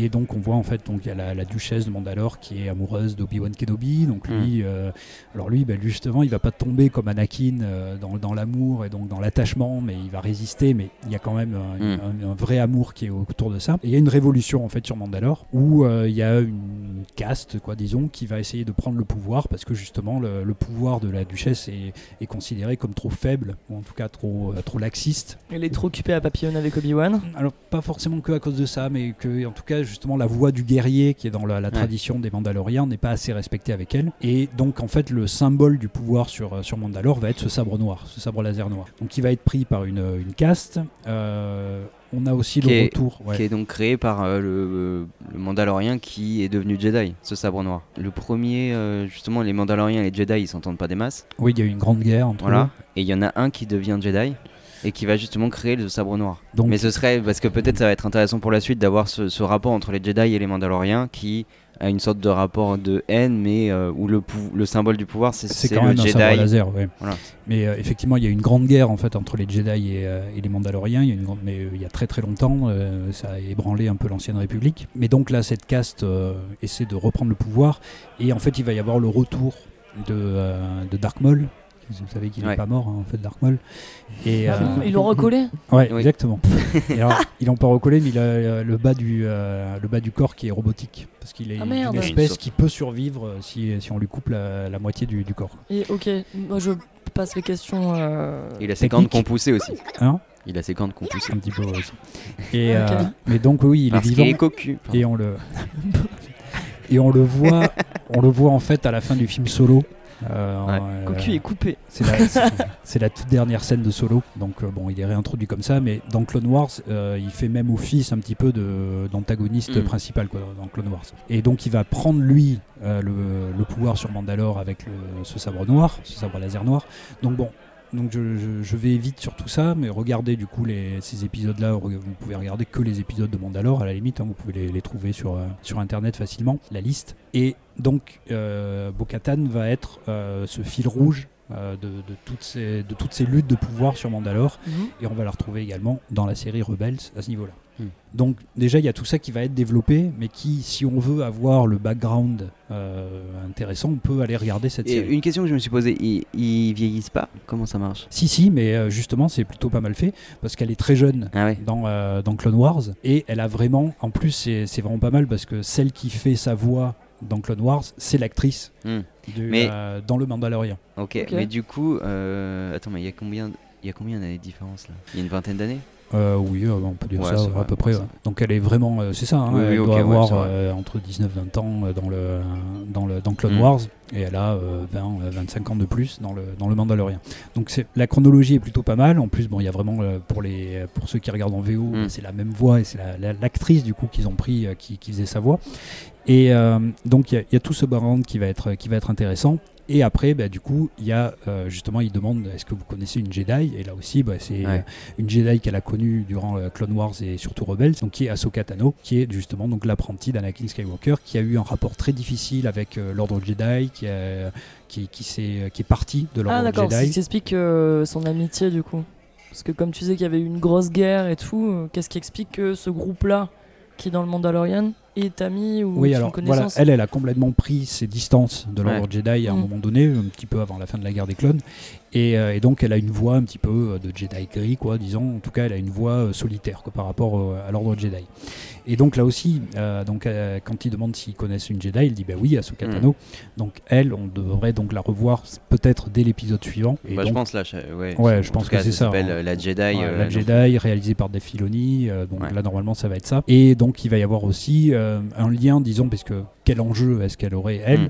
Bah, Justement avec ce qu'on voit avec la fin du- de l'épisode 4, c'est-à-dire que ça pourrait être aussi elle dont on prend le sang pour faire d'autres clones Jedi. Enfin, Ouais. en tout cas, ça pourrait être un, de ses enjeux à ce niveau-là. Donc, euh, puisque c'est la peut-être la dernière Jedi euh, avec Mm. Yoda, euh, en tout cas qui est, qui est- qui est dans la galaxie. Donc voilà, tout ça crée quand même un fil d'univers étendu qui est, qui est intéressant. On a envie d'aller voir avant, on a envie Ouais. de voir ce qui va se passer après. Et, euh, et c'est vrai que bah, du coup, c'est bien foutu. On peut dire que là, il y a du coup deux grosses attentes. Donc, c'est euh, bah, la rencontre avec euh, les Jedi qui, qui est Mm. en fait promise depuis, Ouais. depuis que la, la Forgeron a, Ouais, ouais. nous a dit il faut, enfin, a dit à Mando il faut que tu l'amènes au Jedi. Mm. Donc, ça, on peut l'attendre sur la suite, probablement dès le prochain épisode. Enfin, l'épisode, du coup, ça va être l'épisode 5 de la Ouais. saison 2. Et Euh, Yodito Comment est-ce qu'ils vont Yodito, exploiter Yodito? voilà, comment ils vont l'exploiter? Moi, je pense euh, qu'ils vont pas pour. Enfin, si, peut-être qu'il va, ouais. Parce que peut-être qu'il va l'école, grandir euh, vite, je ne sais pas. L'école publique, euh, non, ça va pas porter ses fruits. L'école euh, publique ouais. avec euh, des, des- Non. des- des unités C3PO là qui. Ouais, non, qui te disent alors, qu'est-ce qui se passe ici C'est une vision de notre futur. Et dans ont les pas autres. daron noir, eux. Et dans les autres. Mais d'ailleurs, c'est une vision de l'école qui est pas terrible, enfin qui est pas terrible, qui est disons euh, la nôtre. Ouais, ouais. Il y a un prof qui dit alors voilà, vous Qui a un robot qui répète tous les ans les mêmes cours. Les, ah, gosses, n'ont bien rien à foutre, ils bouffent des Oreos, et, voilà, vas-y, parle-nous de Kessel, ben, on s'en fout. C'est vrai. Et, et en fait, il n'y avait pas de réflexion sur ce que peut être Ouais. l'école. Justement, ça, ça aurait pu être intéressant Ouais, d'avoir une école. Euh, Peut-être parce que c'est la bordure extérieure. Oui, donc du coup, ils sont très en retard. Et dans les attentes, on, peut, on a tout ce truc des, des clones là. euh, Des clones, euh, ouais. qui peut. Alors la Alors- question que, que tout le monde se pose actuellement, c'est est-ce que c'est Snoke qui. En tout cas, est-ce que c'est oui, des premiers pas les vers rênes Snoke Alors, Bah, pas il- qu'il tient les rênes euh, directement, parce que Non, donc, Snoke, qui- on sait maintenant que c'est un clone. c'est un euh, clone. voilà, enfin, en tout cas, qu'il a été créé artificiellement par Palpatine. Et alors, est-ce qu'ils vont faire la, le lien avec ça Parce que justement, autant il y a énormément de rapports avec la, la première trilogie Ouais. et la prélogie, mais il n'y a aucun rapport pour l'instant avec la Bah ouais, mais postlogie. je pense qu'il arrive avec ça. Alors voilà, est-ce qu'ils vont faire le Bah. rapport avec la postlogie? Ils devraient en faire quand même quelques-uns, mais sachant que c'est une, euh, une trilogie qui est pas appréciée au Ouais, final ouais. et qui a cassé un petit peu le rapport a- avec les fans. oui, oui, mais il y a aussi une, une, euh, comment dire un, un objectif aussi de Disney qui est peut-être de faire un univers un cohérent lien, pour je- pouvoir foutre voilà. des trucs à l'intérieur. Je, je sais pas, c'est soit Mais ils vont essayer de il y a mettre un un- indice. une chape de plomb un petit peu sur cette nouvelle trilogie et de dire bon voilà on va pas trop en parler quoi disons Ouais. comme dans les continuités Marvel c'est-à-dire que quand il y a enfin au niveau des comics Mm. c'est-à-dire que quand il y a quelque chose qui a pas Oui, plu oui, oui. c'est toujours là mais en fait Ouais. on n'en parle plus et par contre on va toujours reparler de ce qui a marché Il y a un indice, hein, c'est la, la musique. Euh, Ouais. Au moment où on a ce cadrage sur euh, cette espèce de truc informe, Mhm. bizarre, c'est la même musique que l'apparition de Snoke dans le réveil de la Force, Mhm. qui était déjà la même que euh, Mm. au moment où euh. Palpatine parlait à Anakin de euh, Dark Ouais. Plagueis. ouais de la manière dont il crée la vie Voilà. euh, par la force Et donc, Donc, on a, on Ouais, a quand même ce rappel. thématique thématique. Ouais. Donc il y a Alors après, ça serait intelligent, quoi, justement, parce que Ouais. vu que ça sort un petit peu de nulle part dans l'épisode 9, Ouais. justement, euh, Snoke, oui, en fait, une création, machin, et euh, pourquoi il est défiguré, etc. Mm. Donc, donc là, de montrer qu'il est très difficile de faire du clonage, ou en tout cas de la création euh, de vie à partir de, de, de- de gens euh, sensibles à la force. Mm. Donc ça serait intelligent, effectivement, de faire ce lien-là. Moi, j'ai Je sais l'impression pas jusqu'à quel niveau ils veulent euh, Ouais. faire le lien avec cette trilogie qui est pas très aimée. Mais en fait, euh, je crois que Favreau avait dit au début que ce serait une, une série qui essaierait de- de- d'explorer Mhm. la, la naissance du nouvel ordre. Ouais, du nouvel ordre, d'accord. Donc si s'il fait ce qu'il a, ce qu'il a vraiment dit à la base, euh, il y a de fortes chances pour que ce soit ça. Bon, à, à voir, à voir là-dessus. Euh, pour l'instant, c'est vrai qu'ils ont pris pied, ils ont pris appui sur euh, ce qui est marché, quoi, en Ouais. tout cas sur ce que les gens avaient envie de voir et de manière très bonne, quoi, au niveau marketing en tout cas. Et euh, à voir comment ils vont, ils vont faire le lien, mais euh, ça serait intelligent effectivement de montrer justement ces premiers pas de, euh, d'une création de vie par Ouais. rapport à des, des gens sensibles à la force. Et donc peut-être que Snoke serait créé. Et puis en plus, après, en, tant que tel, c'est pas un problème que Snoke, euh, Snoke ait été mal, euh, mal pensé, mal branlé Mm. euh, dans la dernière trilogie. Ils en ont fait n'importe quoi, ça c'est clair. Mais par contre, si là ils arrivent à en faire quelque chose de cohérent, je pense que les, les fans seront capables de dire bon, ok, c'est Snoke, c'est un personnage qu'on n'a pas forcément Mm. aimé dans la première trilogie. Mm. Mais bon, si là c'est bien amené, que c'est bien exploité, je Oui. vois pas, je vois Ouais, il pas peut y avoir euh, même une sorte de double exigence, à la fois de des créateurs en tant que fans de Star Wars d'essayer de refoutre une sorte de, de sens euh, à Oui, l'intérieur euh, du truc, pas. ouais. et une exigence de Disney qui est de- d'engager des relectures Mm. des épisodes. Si C'est- si ouais, tu ordonnes ouais. vraiment un, un cadre où de l'épisode 6 à l'épisode 7, bah, tu as un truc à l'intérieur, tu vas avoir envie à un moment donné de te Ouais, de refaire. revoir la, la donc, euh, C'est- très, possible, hein, puisque de toute façon les films existent et que euh, Disney doivent les, doit les vendre, Bah oui, oui. hein, quoi qu'il arrive. Donc ils peuvent pas effectivement complètement euh, faire comme si Mm. euh, ils avaient jamais existé. Mais à voir justement comment ça va être fait. Je- ça fait partie justement des, des grosses interrogations qui Mm. peuvent être intéressantes quoi, de, de- de cette partie-là de- des thématiques. Bon, du coup, euh, Star Wars euh, et le Mandalorian, on voit bien que ça commence à nous raconter quelque chose, quelque chose qui prend de l'ampleur, tout ça. Mais bon, on était tous un peu sceptiques au début, me semble-t-il, sur euh, la série qui semblait euh, ne pas raconter grand-chose. Mais quand même, on a tous poursuivi et je pense que. Ouais, on a tenu bon. Bah ouais, et je pense qu'une des choses qui nous a fait tenir bon, c'est que finalement, même si c'était un peu vide, c'était un très joli vide, au moins dans le sens où. eh oui, c'était un très joli vide. Ouais, Ouais. C'était visuellement même pas que beau, je dirais que c'est extraordinaire. Et ça gagne Ouais, en pour une puissance. série, trouve, pour une après, série, euh, Et pour une série, c'est quand même Ah, une assez incroyable Mm. euh, du point de vue des batailles, du point de vue des environnements, du point de vue des bastons que tu as. Mm. Enfin, c'est du grand spectacle. Pour moi, chaque épisode, c'est un mini On blockbuster. en quoi. prend plein les mirettes. Même l'armure, l'armure du Mandalorian qui est, qui est- Qui est classe. Il n'y a, il y a pas de kitsch en fait dedans, il y a pas de. Hyper juste en fait. Ah oui, oui, visuellement, on a un univers qui est hyper cohérent, qui est hyper joli. Je pense même que c'est plus beau que la nouvelle trilogie. Ah hein. mais clairement, clairement, oui, oui, oui. euh, à, à part euh, là encore l'épisode de Ryan Johnson qui est à part, qui est peut-être le seul qui est bien réalisé, même si euh, Ouais. Je, je lui trouve beaucoup de défauts. Mais effectivement, alors, euh, par rapport à l'épisode 9, qui est euh, justement l'épisode 9, on aurait dit une série télé. Mm. Et là, c'est une série télé. On ouais, dirait un film. On dirait un film. Ah oui, oui. Donc euh, c'est c'est vraiment étonnant oui, à ce niveau-là. Et je disais que on, on se questionnait sur le fait que la série, est-ce que la série va laisser une empreinte dans l'histoire? Est-ce qu'on en parlera encore dans 10 ans, tout ça En tout cas, ce qui est certain, c'est qu'elle a poussé euh, au niveau technologique, euh, elle est en train de créer quelque chose de, de nouveau Mm, parce ouais. que pourquoi on se retrouve avec des effets spéciaux qui sont aussi beaux? Parce que le, le procédé de production, il est totalement différent maintenant. Alors jusque-là, traditionnellement, euh, bah, on bossait avec des écrans verts en fait, on- Mhm. et on faisait de on incrustait On Ouais. ouais, on Ouais. Incrusté.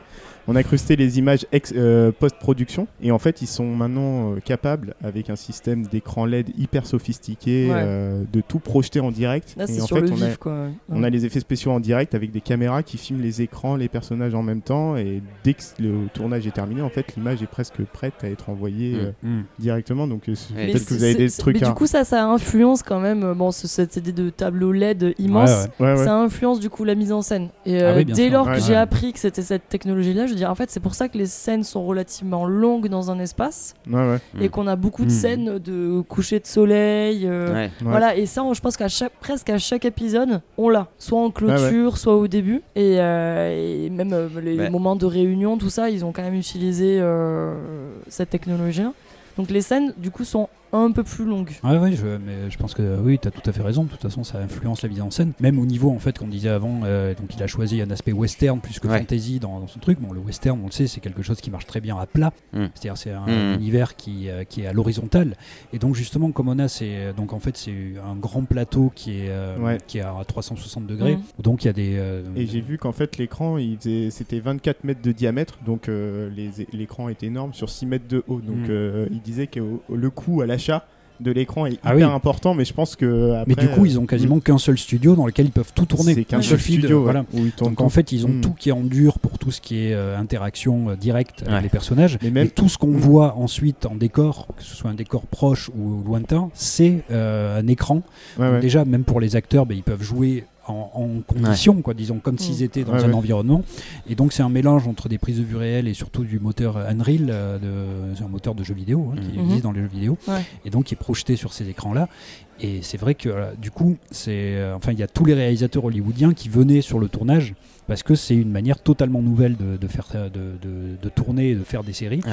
Alors effectivement, tu as tout à fait raison, ça, ça influence quand même le- les choses au niveau ben, horizontalité. Mm. Oui. Hein, on peut pas aller trop en hauteur, etc. Donc les couchers de soleil, le côté western, etc. Mais euh, du coup, ça révolutionne aussi complètement le tournage du- d'une série et Ouais, des, ouais. des effets spéciaux. Et, et pour le coup, oui, ce- ce- cet aspect, genre, on va dire, contrainte technique Mm. de, de l'horizontalité, de, de s'attarder sur certaines scènes, parce que voilà, on a, on a tout programmé Ouais, sur le voilà. moteur, c'est parce Mm. que ça demande quand même un taf qui Exactement. doit être gigantesque. hein, Bah là, la pré-production doit, devenir, doit être- devenir horrible. Avant, c'est la post-production. Maintenant, c'est surtout Ouais, il y a en euh, pré-production. c'est tout. incroyable, tu les vois en logiciel, ils peuvent augmenter les montagnes, Ah oui, euh, bah changer oui, la luminosité, c'est incroyable. tu fais ce que tu veux là-dessus, et là, ça Mm. colle euh, vraiment ce, ce choix.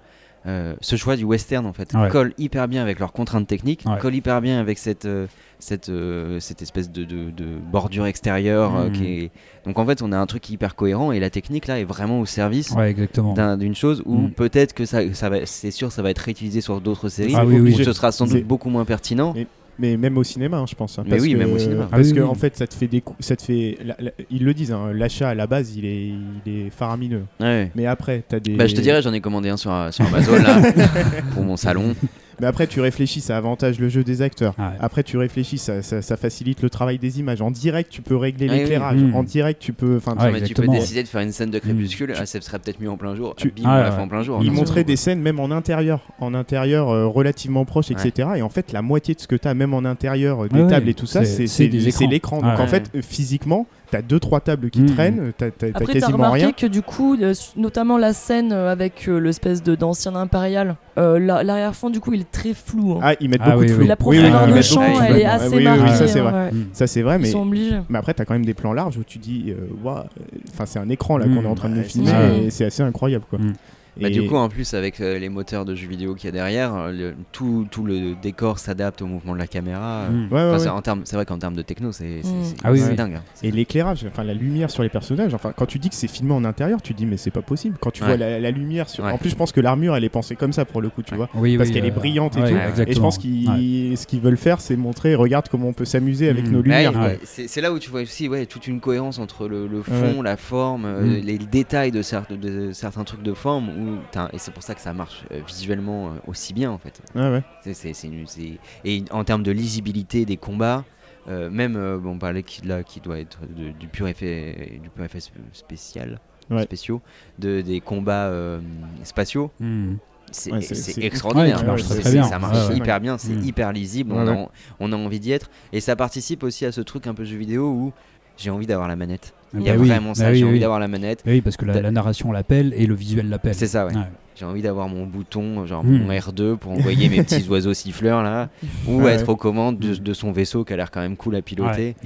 Et, et mais ça participe aussi d'un vrai truc de, de, de divertissement où tu te Mais sens aussi, même si tu as envie d'avoir la manette, mais tu te sens quand même c'est prenant dans l'immersion en l'action. fait. Du coup, cette technologie-là, elle permet une vraie immersion. euh, Ouais. Et, euh, et alors du coup, ben, ça, hum, ça rebranche entre guillemets Star Wars à ses racines, c'est-à-dire que tous les films, dans- enfin en tout cas toutes les trilogies Star Wars, Ouais. étaient justement des énormes avancées techniques. Ouais. Euh, Ouais, c'est-à-dire la, la trilogie, euh, la Mhm. trilogie originale, jamais on avait filmé Mhm. les vaisseaux de cette manière-là, les maquettes, etc., les effets spéciaux.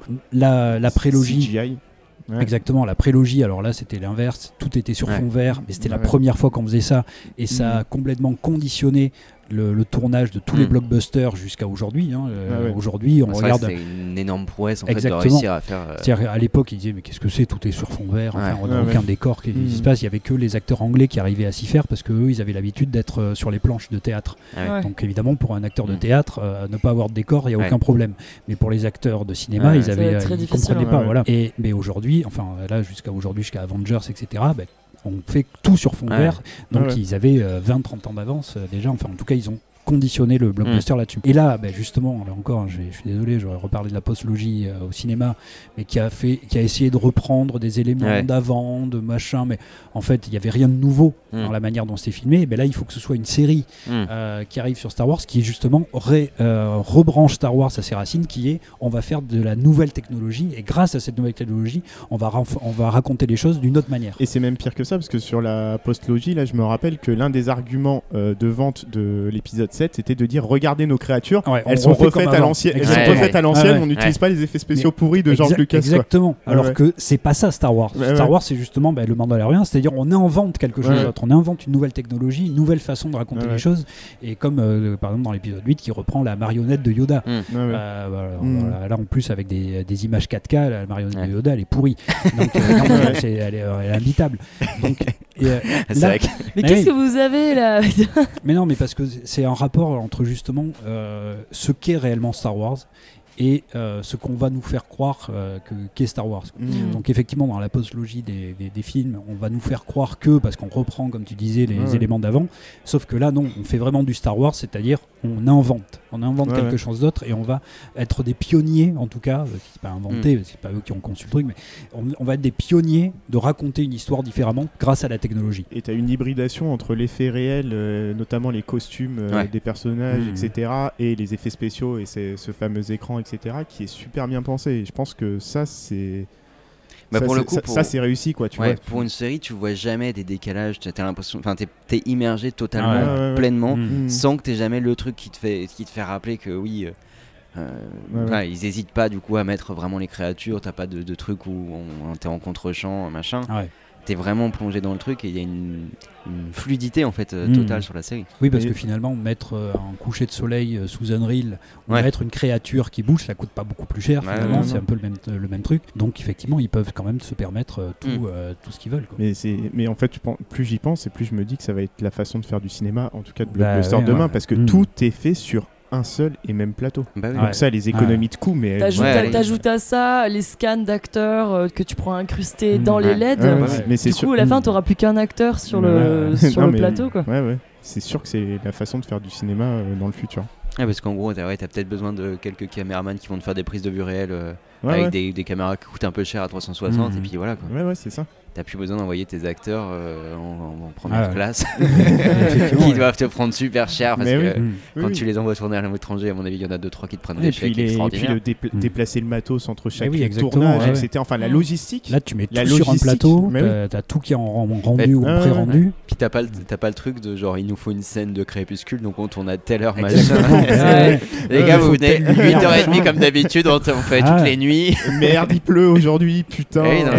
Et non, là tu dis au graphiste, ben voilà, je veux Ouais. tel coucher de soleil, non un peu plus rouge, non un peu plus comme ça, hop, il te le fait quasiment en temps réel, et hop, tu tournes. Et ça, ça coïncide avec euh, John Favreau, euh, qui est producteur aussi. C'est un businessman, ça Mm. se sent quoi. Mais c'est ça, Ça- moi je, je trouve que peut-être que quand même la série qui démarrait très faiblement au niveau narratif Mm. euh, et qui commence à prendre de l'ampleur, peut-être que c'est pour ça on disait est-ce qu'elle va marquer? Mais peut-être qu'elle peut marquer à tout un tas de niveaux parce qu'entre John Favreau qui malgré son côté bourrin et pas très euh, pas très intéressant dans ce qu'il raconte arrive quand même à taper dans le mille Mm. pour, euh, pour, Ouais. pour le public et pour les, les producteurs Et je pense Et- qu'ils l'ont pris aussi. et. Dave Filoni qui arrive euh, lui à, à, prendre- à faire prendre de l'ampleur à une histoire petit Ouais, à petit dans le format série, ben, l'alliance des deux, si elle fonctionne bien, euh, peut donner quelque chose qui va de plus en plus nous étonner. Parce que Mm. John Favreau, il est officiellement showrunner sur la série. Je pense Ouais. que si le gars est là, c'est pour sa maîtrise euh, des tournages avec euh, Ouais. des nouvelles technologies. Ouais, tu vois, le gars, il était sur Iron Man, le gars, il était sur la version Sur, live du livre de la jungle, ouais, du. Roi Lion.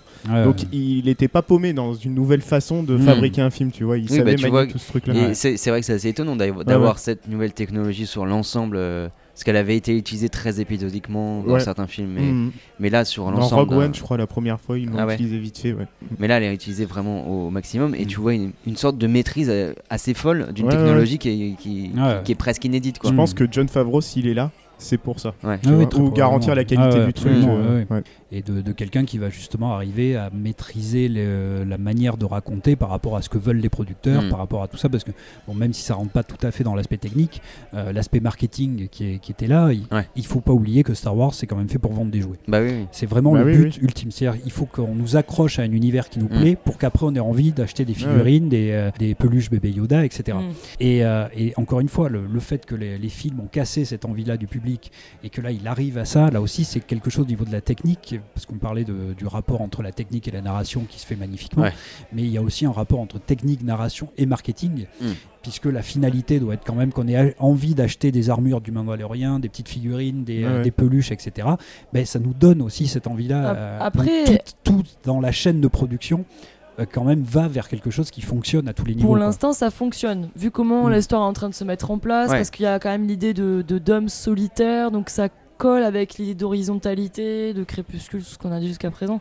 Après, peut-être avec les, les, euh, les nouvelles demandes de scénario, est-ce qu'on va pas se lasser de cette technologie-là qui quand même impose une façon de filmer, une façon de raconter Après, est-ce Donc que. le- à voir s'ils vont Ouais. pas épuiser le bordel. Enfin, Ouais, enfin, pour une technologie qui est nouvelle, je les trouve Ouais, pas c'est trop ça. trop limitées. Après, hein. Ah, toutes les oui, scènes oui, ne sont pas filmées ouais. comme ça non plus. Ouais, ouais. Oui, oui. Mais après, ça veut dire qu'ils ont pas non plus. Par exemple, voilà, le- le- le- l'épisode que je trouve incroyable euh, visuellement, c'est le- l'épisode 9, donc la saison 2, épisode 1 avec le dragon. Ouais. Ouais, ouais. Il y a aucun défaut visuel. C'est Mais en tout C'est cas, oui, on a Ouais, l'impression d'être dans un impressionnant. film, euh, effectivement. C'est- ouais. Ouais, ouais. impressionnant. Et là Vraiment. où encore euh, Game of Thrones euh, proposait des choses comme Ouais. ça, mais faisait péter les scores au niveau des budgets, Ouais. c'était des, des budgets de films, euh, ben là ils arrivent à tenir un budget quand même, euh, grâce à ces technologies, etc., et de nous proposer quelque chose qui visuellement, effectivement, est, du, est carrément au- au-dessus du, Mm. euh, de la plupart des, enfin en tout cas de deux films sur trois de, de la nouvelle trilogie Star Wars. Bah, Et on- j'aimerais bien voir la vitesse. Alors oui, c'est vrai que t'as tout la pré-production Ouais, quand même. de la Ouais, de, de ouais. l'enfer. hein. Mais je pense qu'entre des épisodes de Game of Thrones et des épisodes de Star Wars, du Ah coup, oui. on est sur un modèle Ah bah non, vachement oui. plus flex. Ah oui, absolument. Et je pense qu'ils sont Ouais. capables de Déjà, tu vas sortir pas un tourner en, Islande Mm. ou je sais pas où là. Ouais, voilà, Ouais. c'est ça. Juste ça. Ils doivent être capables de te sortir un épisode beaucoup plus rapidement. Ouais, Ouais. tout à fait. Donc Oui, et puis euh, on, on peut imaginer qu'avec le. Parce qu'actuellement, on a quand même aucune actualité. C'est c'est peut-être aussi pour ça qu'on est, qu'on est aussi content d'avoir le oui, Mandalorian oui, en fait. euh, évidemment. C'est peut-être ça, c'est sûr et parce qu'il n'y a rien en face. Ouais. Euh, on peut imaginer que Disney va aussi augmenter. euh, parce qu'ils font leur com essentiellement sur ça actuellement, Mhm. euh, Disney. Ouais. Augmenter les budgets, permettre peut-être euh, justement de prendre. S'il y a besoin que la technique suive un autre tournant Ouais. de l'histoire, Mm. bah permettre. Parce que après tout, euh, là tu vas, tu vas sur le site de Disney. Mm. Je l'ai fait ce matin pour voir. En fait, t'as le Mandalorien partout. Bah oui. Ils te Ouais. le mettent en gros Mm. et ils te mettent rapport Mandalorien avec les autres Star Wars, avec Clone Wars, etc. Ah, c'est mais leur voilà, grand coup marketing. C'est leur énorme ouais. coup là. Ils ont, ils- Mais est-ce que vous savez si cette technologie-là, elle est labellisée Disney? Enfin, si c'est Non. un espèce de monopole de Disney Non, ou je crois pas. du Non, tout? Non, non, non, Non? ça doit appartenir à un truc de- de- d'effets spéciaux, machin. Parce que justement, il y avait Ouais, ouais. tous les réalisateurs, même qui n'étaient pas Disney, qui venaient sur le plateau pour voir un petit peu ce qui se passait. Et c'est vrai, oui, comme, comme on disait, euh, effectivement, le fait que ça passe sur Disney Ouais. et que si on est abonné à Disney on a accès à tous les épisodes Bah oui. de Clone Wars, de Rebels, de- c'est des- un, produit d'appel de malade. Exactement, ça, ça permet de rester sur Disney Plus et de regarder justement ces Mm. séries-là, même si on les avait pas regardées pour X raisons. Ouais. Parce qu'il y a effectivement il y a beaucoup de gens qui n'ont pas vu euh, Rebels ou et, euh, enfin qui n'ont pas vu Clone Wars et encore moins Rebels. Donc ben oui, c'est c'est pour ça que c'est c'est une alliance vraiment entre technique, narration, marketing, etc. Qui est plutôt Qui est- bien foutu. Mais qui est la plus belle réussite Ouais, ouais. effectivement. En Et- fait, il faut dire les choses. Disney s'était planté sur Star Wars Ouais. au cinéma Ouais. et là il, Il rattrape. il ouais. Rattrapent complètement le- rattrapent le, le coup. coup. Ils arrivent Ouais, à réparer les choses. Et t'ajoutes à cela euh, ben, la musique aussi, Alors, oui. qui là Mm. enrobe. euh, ben, du coup, t'ajoutes ça, le- le- l'aspect technique qui est Ouais, ouais. magnifique, on est en immersion totale. Ouais, la et, musique euh, fonctionne Ouais, très bien. ça Ouais, il y a participe un- de cette justesse en fait de la série Ouais. qui, qui- Bah, le- qui fonctionne quoi. ouais, C'est ce que je disais, le thème central de la série, euh, je reconnaissais les, les sons un peu de Rocky avec ce truc hyper épique derrière, Mm. où on a envie de se lancer dans la bataille, Mm. se lancer dans l'entraînement, euh, voilà. Mais au niveau des, euh, des instruments de musique, je crois que tu as, fait quelques, Ouais, euh, recherches là-dessus. du coup, j'ai lu une interview de Ludwig. Ouais, Alors oui, euh, alors parce le que c'est. Ludwig Göransson hein, qui, était, Ouais. qui est celui qui avait fait les, euh, les musiques de Tenet, qu'on avait beaucoup apprécié. Black Panther, il a gagné l'Oscar pour euh, Black Panther. Oui, Ah, bah, ok. Il suffit de marquer Black Panther, tu gagnes un Oscar. apparemment. Donc, Mais euh, et en fait, il expliquait quand il a eu le, le scénario, tout ça, il s'est enfermé un mois et il s'est direct di- dirigé vers la flûte à bec. Donc il a, il a trouvé les. il a- en fait, c'est trois ouf. notes. Hein. ouais. Ah, ils font vraiment des notes. économies de coûts à tous les Ouais. niveaux. Ah ouais. tu vas faire la musique à la flûte à bec. Ah là. Tu vois le génie peut-être de John Pardon. Favreau qui s'est dit je vais faire le mec de la flûte d'Abec. Ouais. On va pouvoir mettre un peu plus d'effets spéciaux les gars. Allez, vas-y, Louisette. non, et du coup, en fait, le mot d'ordre de John Favreau, c'était Je veux une musique qui rende l'aspect solitaire du Mandalorian. Ouais. Donc ça coïncidait parfaitement avec le travail du musicien qui est de trouver un thème. quoi. Mm. Donc il a pris la flûte à bec, il a rajouté des, euh, des espèces de congo en fait, de, de- de- une petite batterie, la ligne de basse au clavier, et voilà. Donc après, bon, il a composé pour un orchestre, hein, mais. euh, Mais avec du coup euh, ce feeling d'instrument un peu ancien, Ouais. aussi, là aussi euh, pré, euh, pré-technologique, quoi, disons, euh, un peu années 80. Mm. euh, Et il essayait de renouer avec ses- ses- son sentiment d'enfant devant les premiers épisodes de Mm. Star Wars. Mm. Donc c'est vrai qu'on retrouve un peu Ouais, le clavier. sent, euh, ouais. mm. On sent dans ta musique le- ce truc qui, en plus, qui est toujours vraiment, qui est dans l'accompagnement. C'est jamais, euh, Oui, co- oui. contrairement à ce qu'il a fait sur Tenet où Exactement. on était écrasé Ouais, En ouais. par même temps, on la l'a musique. vu en Mm. IMAX, le truc. euh, Non, mais même la Mm. musique était omniprésente. Ouais, ouais. Elle était beaucoup, elle était pas juste. Enfin, mm. Là, tu es dans une justesse qui fait que tu, le- tu, la, tu, retiens le thème Mm. sans qu'il t'apparaisse comme ça Ouais, ouais, sans qu'il écrase euh, Ouais. tout, tout ce qu'on voit à l'écran. C'est vrai que c'est plus un, un petit accompagnement. Il y a, il y a même il y a un côté un peu tribal hein, dans, les, euh, Ouais. dans les sonorités. Il y a, voilà, il y a des choses qui sont effectivement très Et intéressantes. même, il un- rajoute du DJ Rideau à un moment dans la saison 2. euh, et puis, il rejoue le thème à la guitare. Mm. Euh, il, il a des, de belles variantes, je trouve, pour la saison 2. Et c'était un truc qui m'était pas arrivé depuis un moment, mais le thème, euh, le thème trotte dans la tête Ouais. et il reste Mm. dans la thème, dans la dans la tête et c'est quelque chose qui m'était pas arrivé depuis un moment. Ouais, il un grand thème comme ça qui, qui reste à la John Williams, tu vois, où tu dis ah ouais putain, euh, j'avais Là entendu justement, t'as tout à fait raison. Il y a un aspect de John Williams, mais tout en s'écartant totalement Ouais, de ouais, John oui, oui. Williams, c'est-à-dire Mm. du côté très orchestral oui, euh, euh, et on fait pas une sorte de copie. euh, Exactement, il en fait vraiment un truc très, euh, Mm. très, euh, très, très personnel. Et c'est vrai, c'est hyper intéressant là aussi. De... Mais là aussi, hein, ça fait partie de, de la, de la volonté du projet. Quand tu disais, il a voulu se remettre dans Mm. ses sensations d'enfant des années 80. C'est, je pense, la base de tout, hein, du, du truc. C'est on va remettre les, les sensations de ceux qui ont aimé Star Wars dans les années 80. Et puis, bah, petit à petit, il rajoute des choses, Ouais, et, ouais. euh, il change. et C'est pense- important de prendre un vrai fan, en fait. Parce Mm. que je pense que le, le- le poids que tu as sur les épaules de faire la musique du Mm. Mandalorian, avec tout ce que ça suppose, Ouais. et comme tu disais, il faut essayer de se réconcilier avec Mm. euh, ceux qui sont fâchés avec la dernière trilogie. Et ça marche vachement bien. En tout cas, les instruments, ils sont, ils sont Pour très le bien coup, il devait y choisis. avoir sur, Ouais. sur tout le monde une sorte de pression de malade euh, face à Ah l'échec ouais. de, de la post-logie. euh. Je pense. ouais. Alors euh, oui, et de notre côté, quand la, quand la série a commencé, elle a commencé quand même assez euh, Ouais. de, ma- de manière euh, très, euh, enfin c'est- c'était un peu sous tapis ouais, quoi. hein. C'était euh, voilà, on vous propose un truc parce que il y avait Solo là qui avait été une catastrophe. C'est-à-dire, ils proposaient des choses qui pensaient que ça allait être euh, populaire auprès des fans, mais non en fait. Personne n'a rien à faire là aussi de, de la jeunesse de Solo. Ouais, Ce ouais. qui aime dans Solo, c'est Harrison Ford. Ouais. Donc euh, ça sert à rien de nous mettre de- un jeune gars là qui dit ah oui c'est moi euh, Ouais. Yann Solo. Non c'est pas toi. revenir à la Ouais. jeunesse de quelque chose. Voilà. encore. Donc là, il ne il savait pas trop comment ça allait être, euh, Mm. euh, comment ça allait être mis. Donc je pense qu'au au contraire, il y avait- il y avait- il y avait une pression qui était relative. Quoi, Ouais, mais une- enfin, je parlais pas forcément d'une sorte de pression financière ou quelque Mm. chose comme ça de à la part de Disney.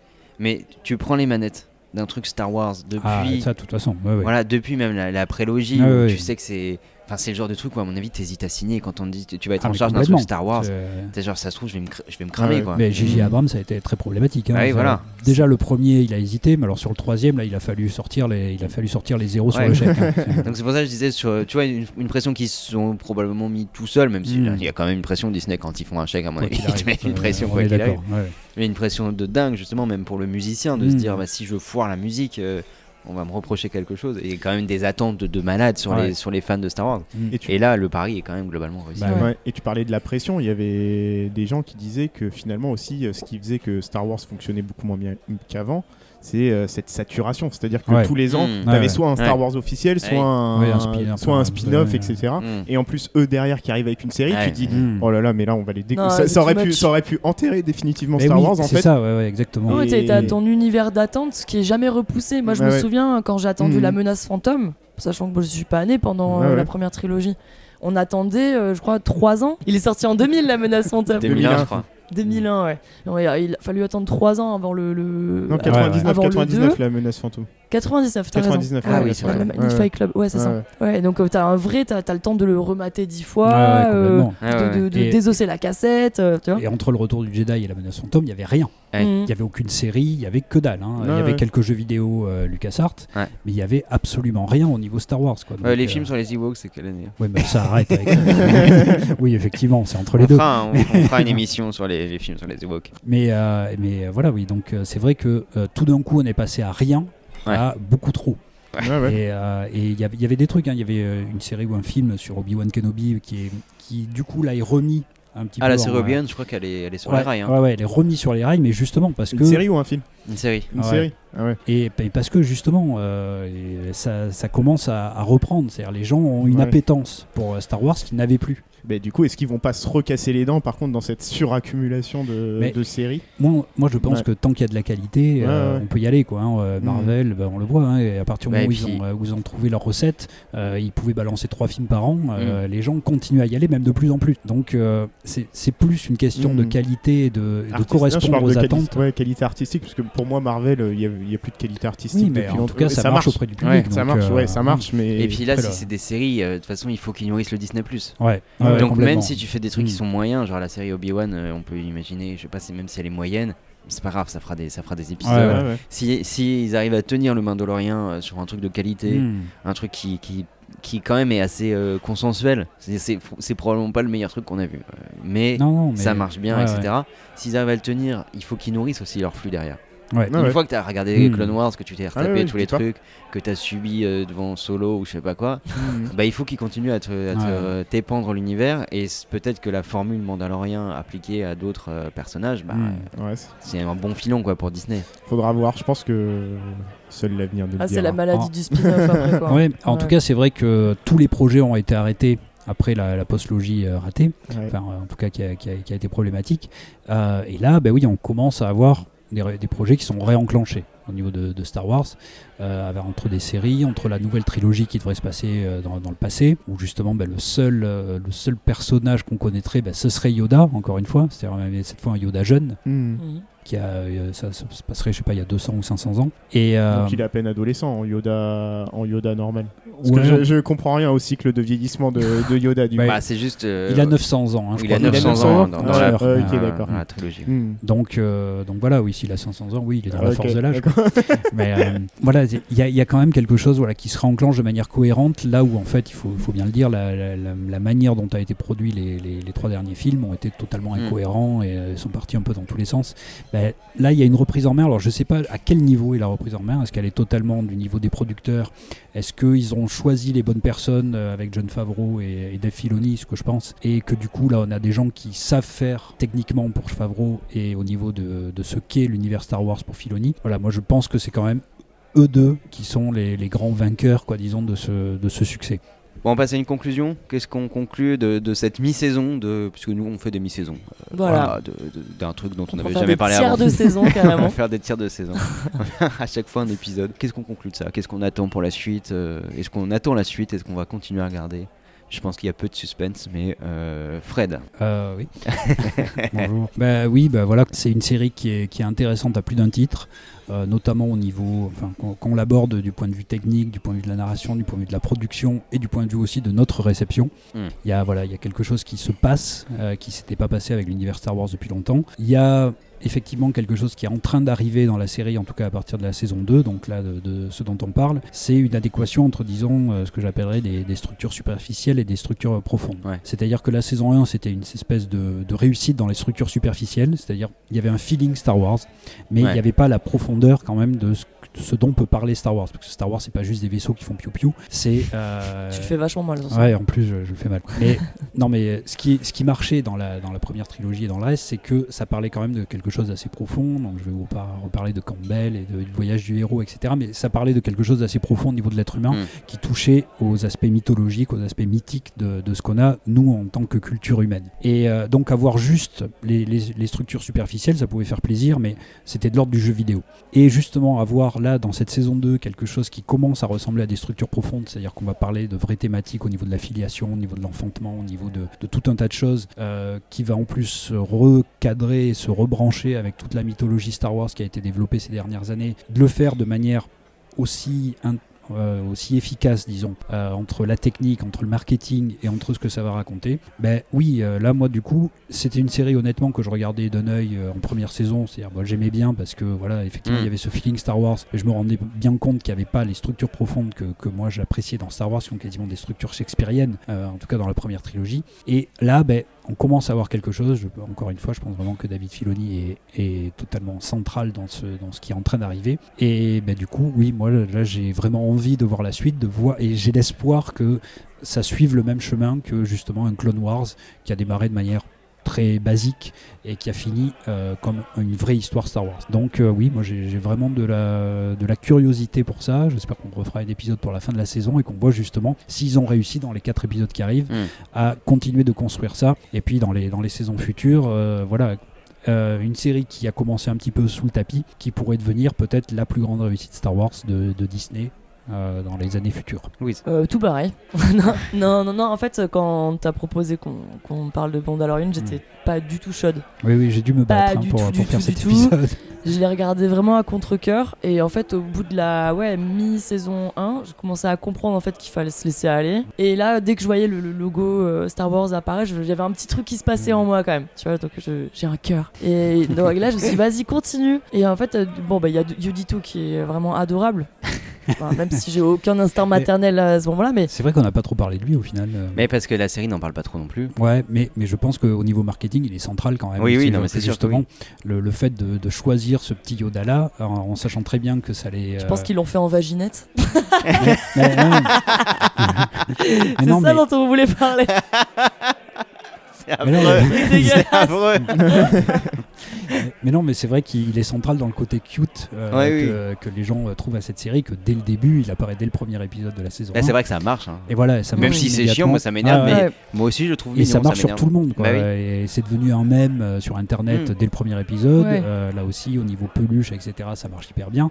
Et c'est un truc Et là ça aussi qui est, ancre. qui est- ouais. Ouais. Non, bah, du Bon, et coup, du non. coup, t'as kiffé ou t'as pas kiffé? Si, si, en fait, j'ai adoré. Non, mais vraiment adoré. C'est-à-dire que fin saison 1, là, j'ai j'ai compris en fait à peu près où est-ce qu'on devait aller. Et tout ce côté mystérieux, il a commencé un petit peu à s'étioler, à s'envoler. Ouais.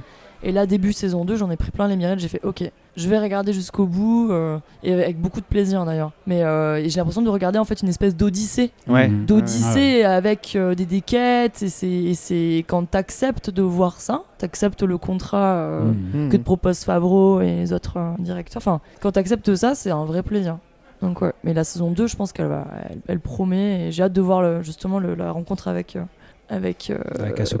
Ouais, j'ai hâte. Oh, moi j'ai j'ai trouvé ça kiffant, même au début pour le coup où ça ne parlait pas de grand chose, on Ouais. est tous d'accord là-dessus. Mais par contre pour l'aspect novateur de la série et l'aspect hyper spectaculaire, bah ça me dérangeait pas d'en- d'enchaîner les épisodes. Donc euh, même quand ça ne racontait pas grand-chose, j'avais un plaisir Mm. euh, peut-être coupable en fait à suivre les épisodes et à me dire c'est kiffant, vas-y Ouais. je m'en remets un. Mm. Je m'en remets un. Le lendemain je me souvenais pas forcément de ce que j'avais vu, Ouais, mais je ça. sais que j'ai Ouais, kiffé ouais, sur le moment ce que Mm. j'avais vu. On pouvait regarder ça fatigué. Donc si en plus dans la deuxième saison on peut avoir Mm. une ampleur euh, mythologique, narrative, etc. qui se développe en plus de cet aspect spectaculaire et, et assez blockbuster quoi, bah je signe. hein. Et toi Steven? Ouais, bah pareil, euh, au début, euh, accroché par euh, bah, à la fois l'univers graphique qui, est- qui est- qui est- qui est accrocheur, Mm. euh, et puis cette, euh, aussi euh, dans le format de, de- de l'épisode, une certaine lenteur qui est hyper agréable en fait, où t'en prends, euh, t'en prends suffisamment plein la vue, euh, tout ça pour rester accroché, sans jamais que tu te sentes saturé, ce qui fait Ouais, une, ouais. série en fait hyper reposante. Ouais, ouais, absolument. Et, et ça c'est très agréable, Mm. surtout dans des périodes de, de merde comme on est en train de vivre. quoi. Ouais, c'est D'avoir ce truc où t'as à la fois le côté un peu doudou, parce que voilà, il y a, il y a ce côté Ouais, un peu ouais. doudou, il y, a- il y a bébé Yoda où Ah, ouais. peut-être qu'on est effondré psychologiquement. enfin, ouais, c'est mignon. Mais en même temps, Ouais, ça mais- fait- Fragile, on Et ouais, mais- fragiles. Mais ça marche bien avec le temps présent. C'est ça. C'est- Et, pour le coup, le truc que tout le monde trouve euh, bébé Yoda mignon, même si c'est c'est un peu énervant, ça colle avec le propos de la série ou Mm. ce qu'on disait tout à l'heure, c'est-à-dire tous les personnages, dès qu'ils rencontrent véritablement, ils sont attendris et, ouais, il y a un truc humanité. C'est à la fois du gadget, mais pas trop. Donc il y a- il y, a ce truc-là qui est plaisant. Et en effet, moi j'attends, euh, bah, j'attends euh, les arcs un petit peu. euh, est-ce que c'est Snook Est-ce que c'est pas Snook C'est intéressant. Est-ce que les, bah, les Jedi, le, le sabre noir, le cet aspect que moi j'avais, je l'ai déjà dit, mais que j'ai beaucoup aimé de, de- des différentes Ah, des euh, factions des- mandaloriennes. ouais, c'est ça, des factions mandaloriennes, ça j'attends de, de justement que ce soit développé Mhm. un peu et qui continuent à faire ce qu'ils ont fait, c'est-à-dire explorer vraiment certains bas-fonds, certains recoins Ouais. de l'univers Star Wars.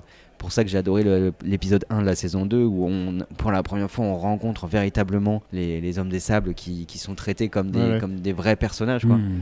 Donc Ouais, ça j'attends que ça continue en fait dans la série de pouvoir explorer même les Jawa on les avait jamais vus aussi euh, aussi proches en fait de, de, de ce qu'ils font ils sont plus traités comme des trucs euh, d'arrière-fond des, Ouais. Mm. des sortes de créatures secondaires dont Mm. on- qui sont purement des antagonistes là c'est vraiment traité on, on commence à capter des mécaniques culturelles là-dedans Ouais, ouais, voilà. et ça, j'attends ça parce que, bah, parce que, parce que j'aime bien Star Wars et que ça fait Mm. plaisir en fait de voir un truc qui est bien traité. Là. Ouais, puis on voit oh, finalement des êtres humains euh, auxquels nous on pourrait se raccrocher. Mm. Il y en a très peu.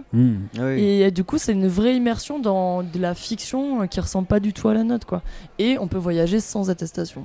Ça, Ouais. C'est- ça, Euh, ça- non, non, non, non. Si tu peux voyager sans attestation, mais t'as la, la République qui Ouais, vient te demander. Ça Ouais, Ouais, mais ils ont pas de thunes, ils ont pas de moyens, ils Ah nous laissent tranquilles. c'est-